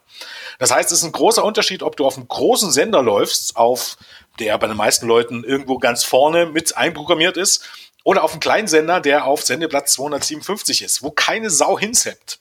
Und wenn da mal einer hinseppt, dann weil er den Sender schon kennt oder irgend, oder dort ab und zu was guckt oder weiß ich was nicht oder Langeweile hat und durch 300 Sender seppt. So heißen, es ist ein massiver Unterschied, wirklich, ob du ähm, auf einem großen Sender landest, der viel geschaut wird, der eine große Reichweite hast, oder auf einem Sender, der eine relativ kleine Reichweite hat und der auch relativ wenig geschaut wird. Weil auch Reichweite ist nicht alles. Ne? Theoretisch kann ich, ähm, ich glaube, ein gutes Beispiel ist äh, CW, der hat die größte Reichweite von allen Sendern, 100 Prozent, hat aber trotzdem zum Beispiel schwächere Quoten als Fox oder, äh, oder NBC oder USA Network, weil er wird einfach nicht so geschaut, weil er ist halt nicht so beliebt. Das ist ein bisschen so, keine Ahnung. Pro7 hat weniger Zuschauer als ARD. Das ist nun mal so, weil ARD mehr Menschen schauen. Ähm, Und TNT wäre da halt in echt die Hausnummer. Dort seppen die Leute mal hin. Und es geht für All Elite Wrestling nicht darum, äh, mit dem Publikum, was man jetzt hat, mit den 300.000 Leuten von, von YouTube, ähm, die da den Kanal abonniert haben, oder von den 600.000 ähm, Zuschauern, die die Rallye, also die Ankündigung letzten Dienstag gesehen haben. Darum geht's nicht. Es geht darum, mehr Zuschauer anzuziehen. Das heißt, ähm, dafür zu sorgen, dass die Leute in deinem Programm seppen und dann vielleicht hängen bleiben und regelmäßig hängen bleiben. Deshalb schließt sich eigentlich auch ein Streaming-Deal aus. Vielen sagen ja, ein Streaming-Deal äh, Streaming wäre ja auch toll. Ne? Keine Ahnung, Amazon Prime oder weiß ich was man nicht. Nee, wäre eben nicht. Weil damit kannst du ähm, keine neuen Zuschauer finden. Auch The Zone wäre nicht toll. Es geht darum, erstmal ein Stammpublikum aufzubauen. Ähm, zum Beispiel wäre das jetzt abgesehen, jeder hat es gesehen, wie viele haben gesagt, ähm, vor paar Jahren noch, WWE braucht bald kein Fernsehen mehr, Fernsehen ist unwichtig, die haben das WWE Network, die müssen nicht mehr auf Fox laufen da, oder, oder auf USA Network laufen, dann bringt man halt die, die Weeklies auf dem ähm, WWE Network. Alle die, die das im Grunde erzählt haben, haben eigentlich nur bewiesen, dass sie überhaupt gar keinen Schimmer von, von der Problematik haben, muss man leider so sagen. Erstens ist der Punkt, man hat gesehen, was für ein TV-Deal jetzt für WWE rauskam. So heißt das Geld, das, was man mit WWE Network aus, ausgibt, ist, ist ein Lacher im Vergleich zu dem, was man vorher schon für die TV-Gebühren ähm, bekommen hat. Mit dem neuen TV-Deal verbietet sich da jeder Vergleich. Im Grunde kann man das WWE Network einstellen und das hätte businessmäßig kaum irgendwelche Auswirkungen auf WWE. Ne? Ähm, und ähm, dementsprechend ein Streaming-Deal hat halt das Problem, du hast ein Stammpublikum und ein gewisses Teil des Publikums wird Geld dafür ausgeben, um das, das dann vielleicht ähm, zu bestellen. Ne? Und dann hast du vielleicht noch die, die das ähm, Amazon Prime oder der Sohn oder weiß ich was nicht bestellt haben und die da zufällig drauf stoßen. Aber das ist natürlich nur ein Bruchteil.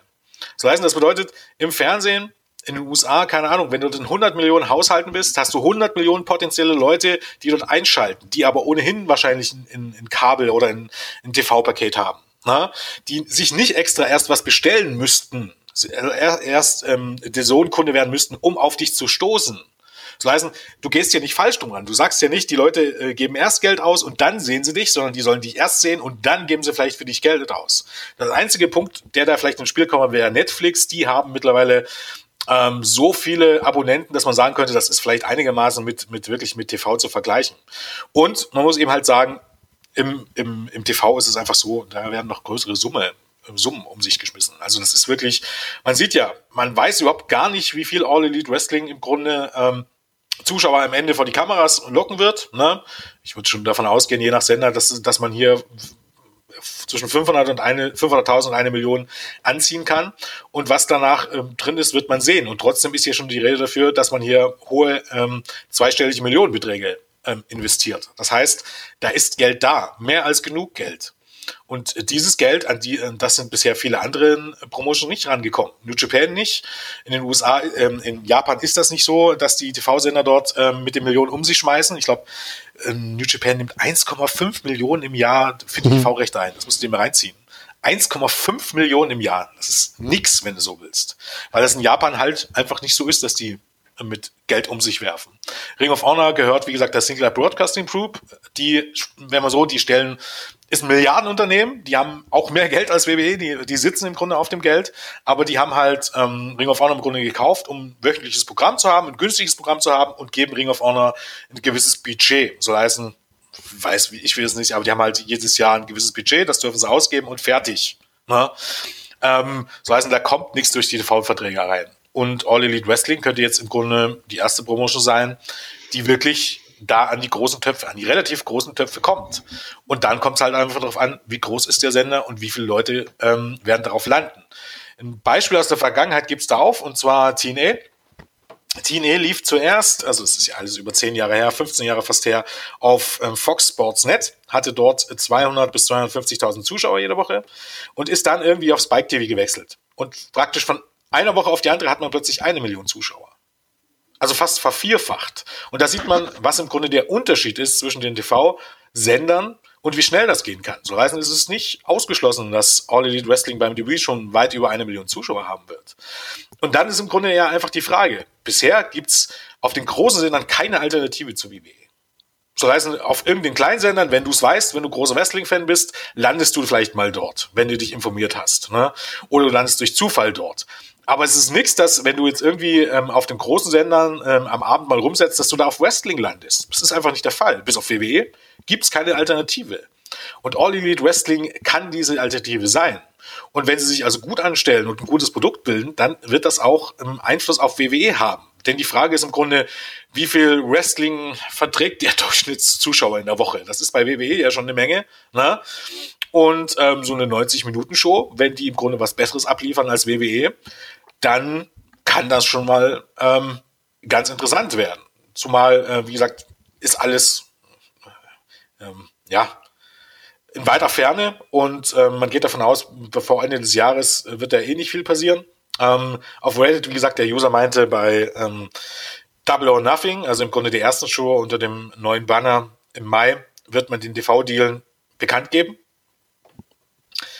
Und ja, von da an bleibt es im Grunde abzuwarten, wie sich das entwickelt. Fakt ist, da ist, ähm, entsteht was Interessantes ähm, in, in vielen Dingen Gegenpart zu WWE, sowohl was im Grunde die Philosophie angeht, ähm, ja, oder vor allen Dingen, was die Philosophie angeht, möchte man fast sagen.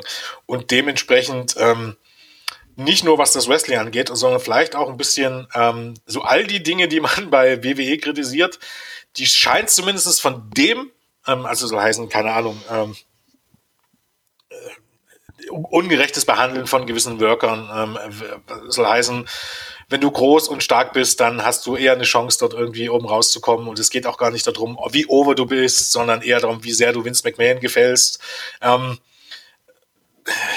der Deal mit Saudi-Arabien und so weiter und so fort. So all diese Sachen, die man an WWE kritisieren kann, die wird zumindestens, wenn das einigermaßen sich bewahrheitet, man weiß es ja nicht, oder eben halt so Sachen wie Krankenversicherung, so Sachen wie Independent Contractors, alles, was wir jetzt hier schon aufgezählt haben, ähm, könnte bei All Elite vielleicht ein bisschen anders laufen.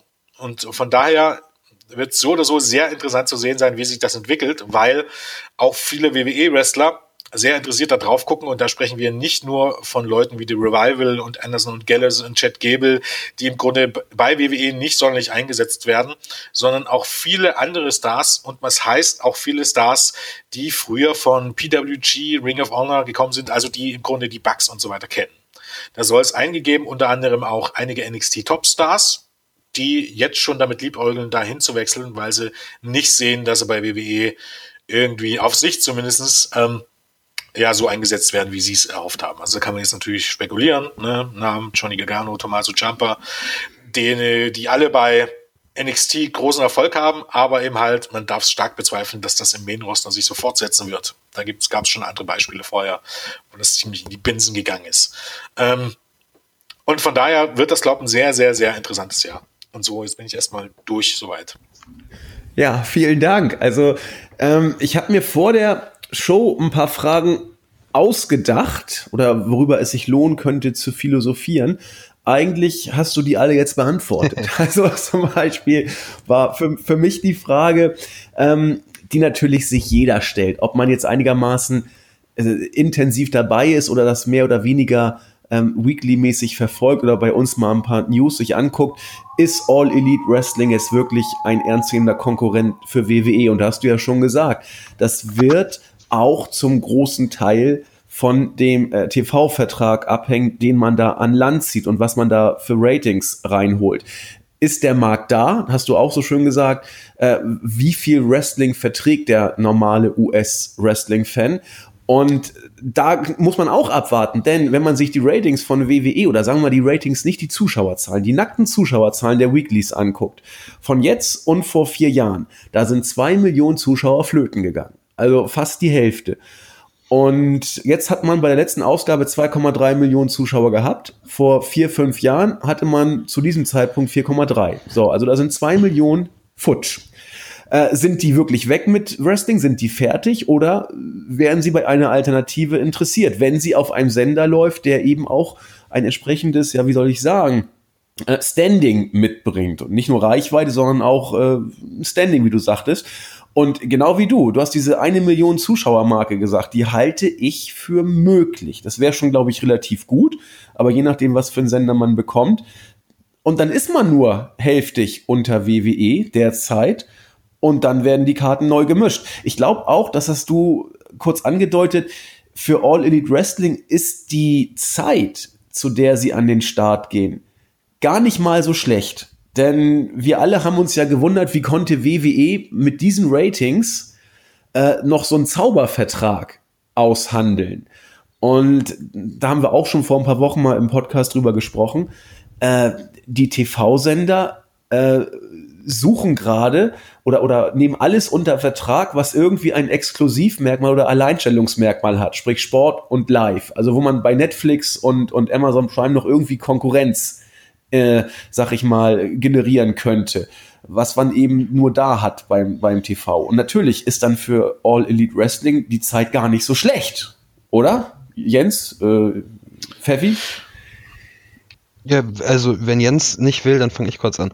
Äh, ähm, Mach das. Ja, also ich denke schon, dass du da schon gewissermaßen recht hast, dass man ähm, diese Marktposition, die die WWE hat, ich will nicht sagen angreift, aber dieses Alleinstellungsmerkmal eben ihn wegnimmt. Ähm, gutes Wrestling, ähm, vielleicht eine hohe Zuschauerbegeisterung, gute TV-Verträge, ähm, das spricht schon alles dafür, dass man da gewissermaßen konkurrenzfähig ist und dass sich ähm, TV-Sender in Zukunft vielleicht auch, wir wissen ja nicht, wie sich alles entwickelt, ähm, aber ge ähm, Gedanken machen sollten und vielleicht Mühe geben wollten, nicht nur über WWE nachzudenken. Also das sehe ich tatsächlich wie du und ich glaube, dass man da gerade auch in der Hinsicht eine ernsthafte Alternative bietet, nicht nur für die Fans, sondern eben auch für die äh, potenziellen Geschäftspartner. Was jetzt diese, diese Konkurrenz angeht und dieses, also ich glaube, hier, hier herrscht auch immer ein Missverständnis vor. Ähm, oder merkt man ja auch manchmal in den Kommentaren, man braucht jetzt nicht glauben, dass jetzt AEW irgendwie WWE aus dem Geschäft drängen wird nicht. oder irgendwas oder diesen, diesen Nummer 1 Status angreifen wird. Davon spricht doch überhaupt gar keiner. Es spricht davon eigentlich im Grunde einfach nur eine ernsthafte Konkurrenz und eine Alternative sowieso, die aber auch gesehen wird, die wesentlich mehr Zuschauer ansprechen kann. Eine Alternative hast du mit Ring of Honor und mit New Japan und mit Lucha Underground auch schon und mit Impact Wrestling. Die läuft aber im Grunde unter ferner Liefen. Wie gesagt, das ist ein bisschen ein Unterschied, als wenn du sagst, kann ähm, jeden Sonntagabend läuft auf ARD äh, der Tatort, ne? Und ähm, gleichzeitig läuft irgendwie, äh, mir fällt jetzt kein, kein, irgendwie kein passender Sender ein, der da irgendwie ist. Also, ja, nehmen wir mal auf irgendwie Tele 5, wobei Tele 5 wahrscheinlich auch noch zu groß ist für den Vergleich, aber Tele 5 und RTL Nitro und Pro7 Max, da läuft auch eine Krimiserie. Ne? Natürlich tut das, aber es, es gibt einen Unterschied, ob, ob auf ARD ähm, eine Krimiserie läuft und das konkurriert mit irgendeiner Krimiserie auf RTL Nitro, die ein Zehntel so viel Zuschauer haben, ne, am Sonntagabend, oder ob ähm, das in Konkurrenz läuft mit einer Krimiserie, die von mir aus auf, keine Ahnung, ZDF oder RTL läuft. Das ist ein ganz großer essentieller Unterschied. Klar, könnten die Leute, die da ähm, die Fernsehen gucken, auch irgendwie auf RTL Nitro stolpern und gucken, dass da auch eine geile Serie läuft. Die Wahrscheinlichkeit ist nur geringer. Und das heißt aber jetzt nicht, dass RTL ähm, oder dass RTL irgendwie den mit, mit dieser Serie den den ähm, ähm, das das das ähm, das Flaggschiff Tatort irgendwie überholen und versenken wird. Das eine hat ja mit dem anderen nichts zu tun, sondern es geht einfach nur dazu, dass du eine Alternative hast, die leichter zu erreichen ist und wo du leichter ein, ein Publikum ähm, aufbauen kannst, ähm, womit sich eben halt viele andere Companies schwer tun. Eigentlich alles ähm, nach WCW. Das Einzige, die die Chance zwischenzeitlich hatten, waren Impact Wrestling und wie WCW sind die halt an der Inkompetenz der mhm. Führung mhm. gescheitert, ähm, muss man ja eben halt so sagen. Und ja, was jetzt, was TV-Verträge angeht, klar, es ist ein guter Zeitpunkt. Wie gesagt, ich bin immer noch der Meinung, dass, dass Fox da einen großen Irrtum aufgesessen ist, wenn die glauben, dass dann ähm, dieses Jahr im, im Herbst plötzlich fünf Millionen Leute bei SmackDown einschalten. Ich glaube, da wird man ein ganz, ganz böses Erwachen erleben. Äh, das wird nämlich nicht passieren, darauf lege ich mich fest auch wenn die Zuschauerzahlen größer sein werden als jetzt, aber ich gehe davon aus, dass SmackDown ähm, zu, auf dem Sendeplatz weniger Zuschauer haben wird auf Sicht als die Shows, die jetzt da laufen. Ich glaube, es war irgendwie eine Kochshow oder so, die relativ billig produziert wird und die 3,4 Millionen Zuschauer am Freitagabend hat. Ich sag, SmackDown wird da drunter bleiben und man wird ein Ar und man gibt aber einen Arsch voll Geld für dafür aus. Dann wird man wahrscheinlich anfangen, Ronda Rousey dorthin zu schicken und vielleicht Roman Reigns und Brock Lesnar. Und trotzdem wird man auf sich da runterbleiben, weil die Zuschauer kommen nicht einfach wieder bloß, weil der Sender sich ändert. Und ähm, gutes Beispiel ist eben halt auch New Japan. Wie gesagt, Impact Wrestling ist auf einem kleineren Sender mittlerweile und deshalb, ähm, ja, Zuschauerzahlen gingen immer wieder bergab, hat sich aber zwischenzeitlich ganz gut gependelt. Also am Anfang des Jahres oder in der ersten Hälfte des Jahres war es immer noch so, dass man stellenweise mehr Zuschauer hatte als vor zwei Jahren auf dem gleichen Sender. Da merkt man schon, das hat nicht nur was damit zu tun, dass die, ähm, dass generell die Zuschauer im TV weglaufen.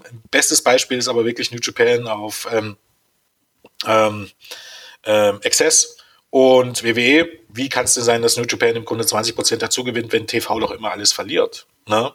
Das ist immer ein bisschen, ähm, man sieht schon, es liegt nicht daran, dass TV jetzt komplett außer Mode gekommen ist, zumal ich das auch immer für eine Ausrede halte.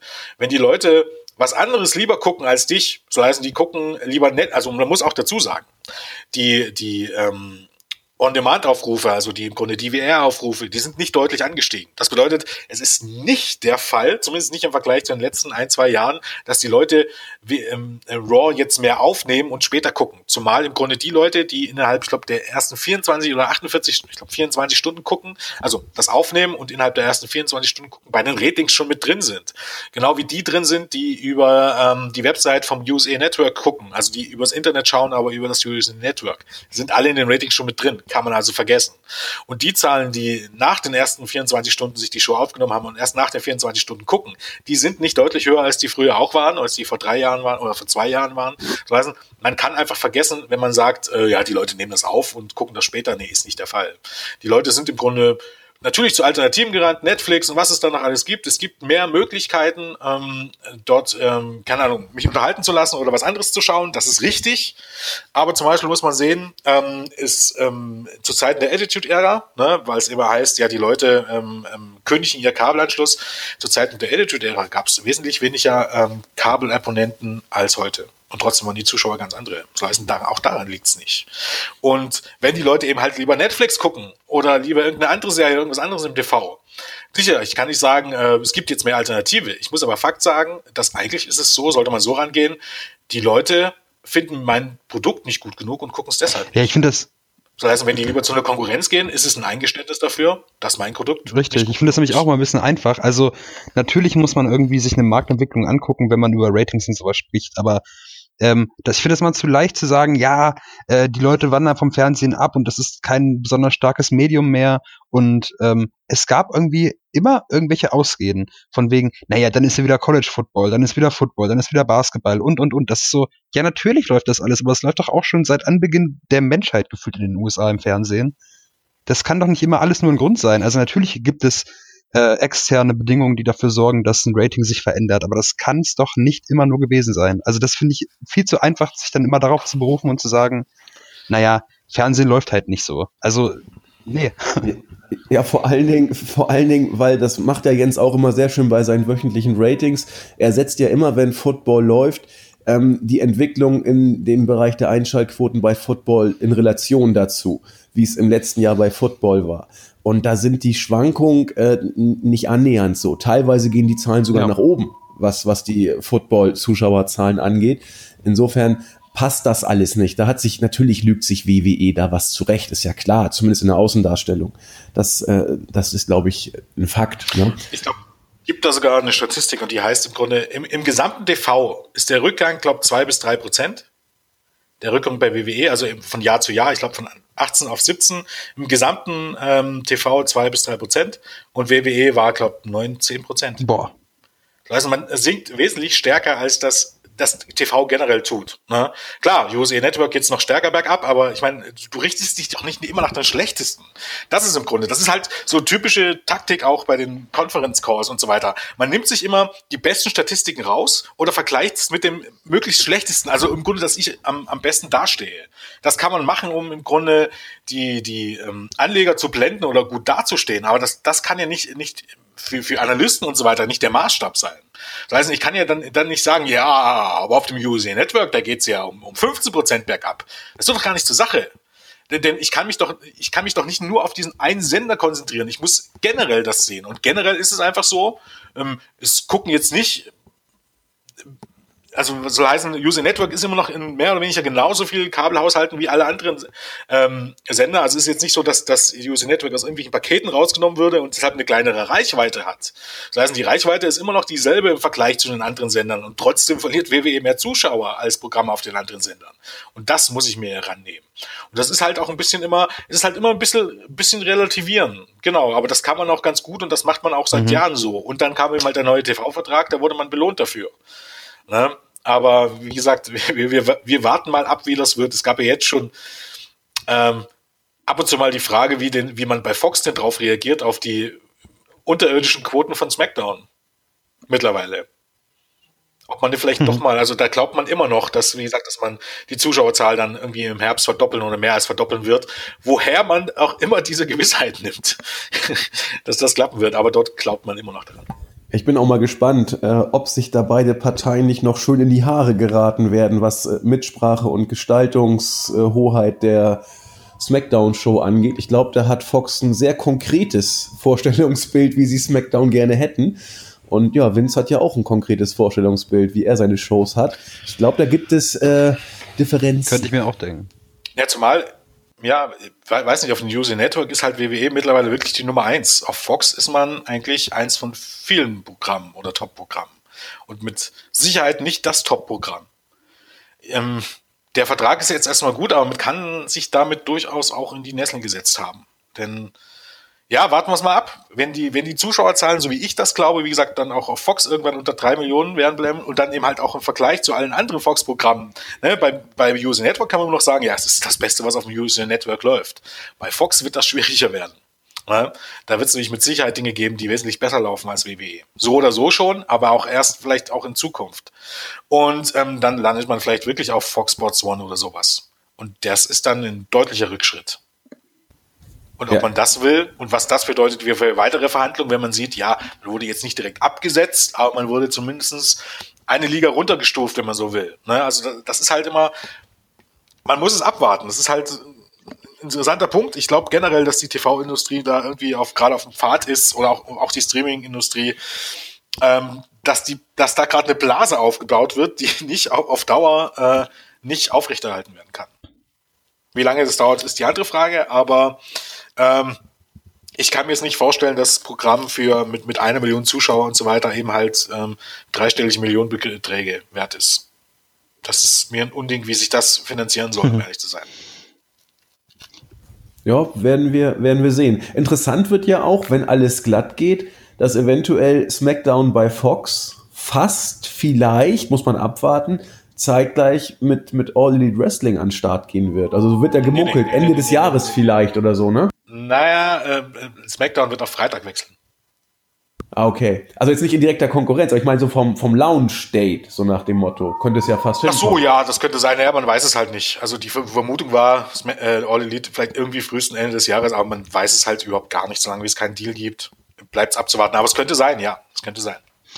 Gut, lassen wir uns mal überraschen. Pfeffi oder Jens, ihr wolltet noch was? Ich, irgendwie hat jemand Luft geholt ähm, gerade. Ich wollte eigentlich gerade von diesem ganzen TV-Ding kurz weggehen, weil wir auch schon ziemlich lange aufnehmen und einfach kurz sagen, weil mir das ähm, tatsächlich auf der unter den Nägeln brennt, dass ich unfassbar gehypt auf All Elite Wrestling bin, was ich irgendwie ähm, gar nicht so von meinem tagtäglichen Wrestling-Interesse kenne in letzter Zeit, denn ich habe Dienstagabend ähm, diese Rallye, diese Bekanntgabe geschaut und ähm, hatte so ein ganz, ganz merkwürdiges Gefühl, so ein, naja, jetzt fängt das an und ich war live dabei, in Anführungsstrichen. Ähm, das kenne ich von mir normalerweise gar nicht, nicht nur in Sachen Wrestling, auch sonst ist mir das eigentlich immer total suspekt, wenn Leute sagen, ja, ich weiß noch damals bei der ersten so und so, da war ich auch dabei und dann hat sich das so toll entwickelt, bla bla bla. Aber tatsächlich ähm, hatte ich dieses Gefühl von wegen, ja, es kommt jetzt was Neues und ich, ähm, und ich habe richtig Bock drauf. ich freue mich total, äh, dass das Roster, das es bisher gibt, hat mir super gefallen. Äh, dass das Pack, also ehemals Neville da auftritt, Chris Jericho, die Bugs, wahrscheinlich Kenny Omega.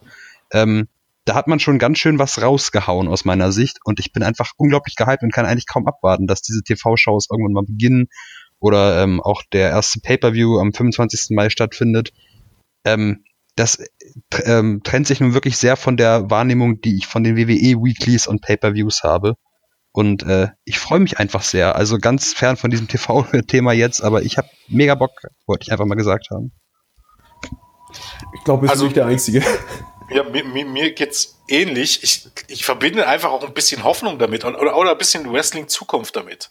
Ich glaube einfach, dass wir, das, was WWE bei Raw und SmackDown bietet, ist nicht die Zukunft dieses Sports oder dieses Entertainments. Ich glaube auch New Japan ist nicht die Zukunft dieses Sports. Aber ich glaube, All Elite Wrestling, wie man da rangeht, wird nicht für jedermann sein, soll auch nicht für jedermann sein, aber im Grunde mit dieser Mischung aus Entertainment und ähm, dem Schwerpunkt des, des, des In-Ring-Geschehens und trotzdem mit Comedy ähm, und spektakulär, ähm, ähm, glaube ich einfach, ähm, könnte, ja, könnte im Grunde das Business wirklich verändern, ähm, weil es eben halt eine ganz andere Komponente reinbekommt, die es so ähm, bisher noch nicht gab. Und ähm, ja, generell ist es so, Konkurrenz, ähm, oder was heißt Konkurrenz auf einer großen Ebene und nicht auf einer Ebene wie New Japan, Ring of Honor und so weiter, kann WWE nur gut tun. Das heißt, äh, wenn du dann wirklich ein Programm hast, was du, wo du vielleicht, wo du merkst, dass Zuschauer abwandern, ähm, und eine Million ist äh, irgendwie, wenn man auf TNT landet, es wäre für mich eine Million eher eher der, der Negativwert oder im Grunde die Basis. Ich denke mal, das sollte dann irgendwie schon, schon deutlich mehr sein, wenn man sich etabliert hat. Und dann wird man sehen, wie das läuft. Denn ich, wie gesagt, also ich glaube, ich verbinde da auch einfach ein bisschen, bisschen die Hoffnung damit, dass das der, der Schritt, der richtige Schritt in die Zukunft dieses äh, Sports wird. Mal gucken, ähm, wie das wird man darf jetzt, muss natürlich auch abwarten. Wie gesagt, das ist alles noch, alles noch ungelegte Eier. Ähm, vieles, über was wir hier gesprochen haben. Aber ja, es gibt Hoffnung. Und wie Jan schon sagt, ähm, möglicherweise war das schon in, ähm, am Dienstag ein Startpunkt oder ein Moment, an dem man in ein paar Jahren vielleicht zurück, zurückdenken wird. Ja, das, das denke ich nämlich auch. Ähm, also eure Sachen kurz mal versucht zusammenzufassen, wie es auch eben viele andere Fans wahrnehmen. Man muss bei uns auf der Startseite gucken oder auch im Board. Da sind viele jetzt mittlerweile dabei, die sagen, Wrestling, ja, habe ich eben immer noch geguckt. Jetzt bin ich ab und zu gucke ich mal rein bei den großen Shows hier im Board oder auf der Startseite bin ich auch noch dabei, so aus Gewohnheit und weil ich hier viele Leute kenne und so geht's eben vielen Wrestlern. Man kann äh, Wrestling-Fans. Man kann man kann vielleicht sagen, äh, Wrestlern nicht. Man kann vielleicht sagen, Vince hat damals Wrestling genommen, hat es in Sports Entertainment umfunktioniert und weil er konkurrenzlos war, hat er über Jahre diese Philosophie, die er hat, umgesetzt und ist damit ähm, jetzt vielleicht irgendwo, vielleicht schon etwas länger, irgendwie in eine Sackgasse geraten, in der es dann nicht wirklich weiter nach vorne geht, nach hinten bei Vince sowieso nicht. Und dann steckte man da eben und die Fans haben es registriert. Wie Jens schon sagte und Pfeffi auch, vielleicht kommt hier der Impuls, der dann irgendwann in einer Entwicklung mal nötig ist, um neue Aspekte zu setzen, der dann entweder WWE den Todesstoß gibt oder vielleicht, also Gott bewahre natürlich nicht, aber eben Impulse auch bei WWE wieder setzt und dann entwickelt sich das Ganze. Im Moment ist es festgefahren, vielleicht tut sich was und diese Empfindung haben, glaube ich, viele. Wenn Marvin jetzt hier wäre, der wird noch unendlich viel mehr darüber erzählen können oder unser Mantes auch. Ähm, und deswegen haue ich in die gleiche Kerbe wie, wie Jens und Pfeffi auch. Da könnten Impulse gesetzt werden. Und das ist, glaube ich, wichtig im Moment. Zumal man eben halt sagen muss, es wird, wird einen ganz entscheidenden Punkt geben und der wird irgendwann kommen in den nächsten Jahren. Die Frage ist, ob AEW so lange überleben wird oder was vorher schon passieren wird. Äh, spätestens mit dem Tod von Vince McMahon wird da ein ganz entscheidender Punkt kommen.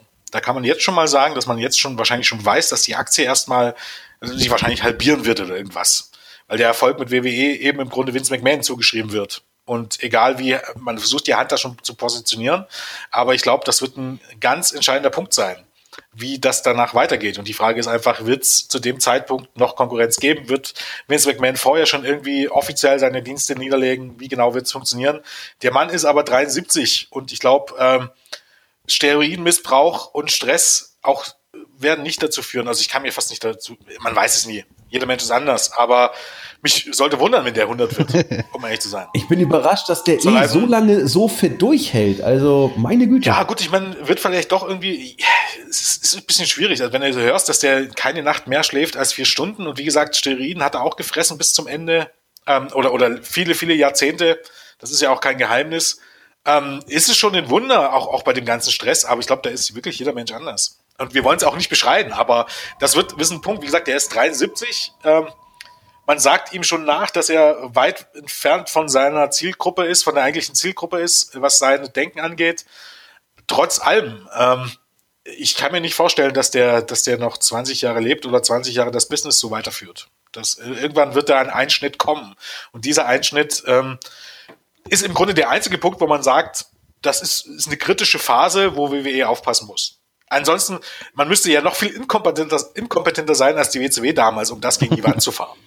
Also den Vorsprung kannst du, eigentlich den Vorsprung kannst du im Grunde schon nicht verlieren, aber die, die Firma in den Ruin zu treiben, das geht eigentlich fast überhaupt gar nicht. Also ähm, dann, keine Ahnung, dann musst du, glaube ich, den dümmsten Menschen, den es da gibt, hinsetzen.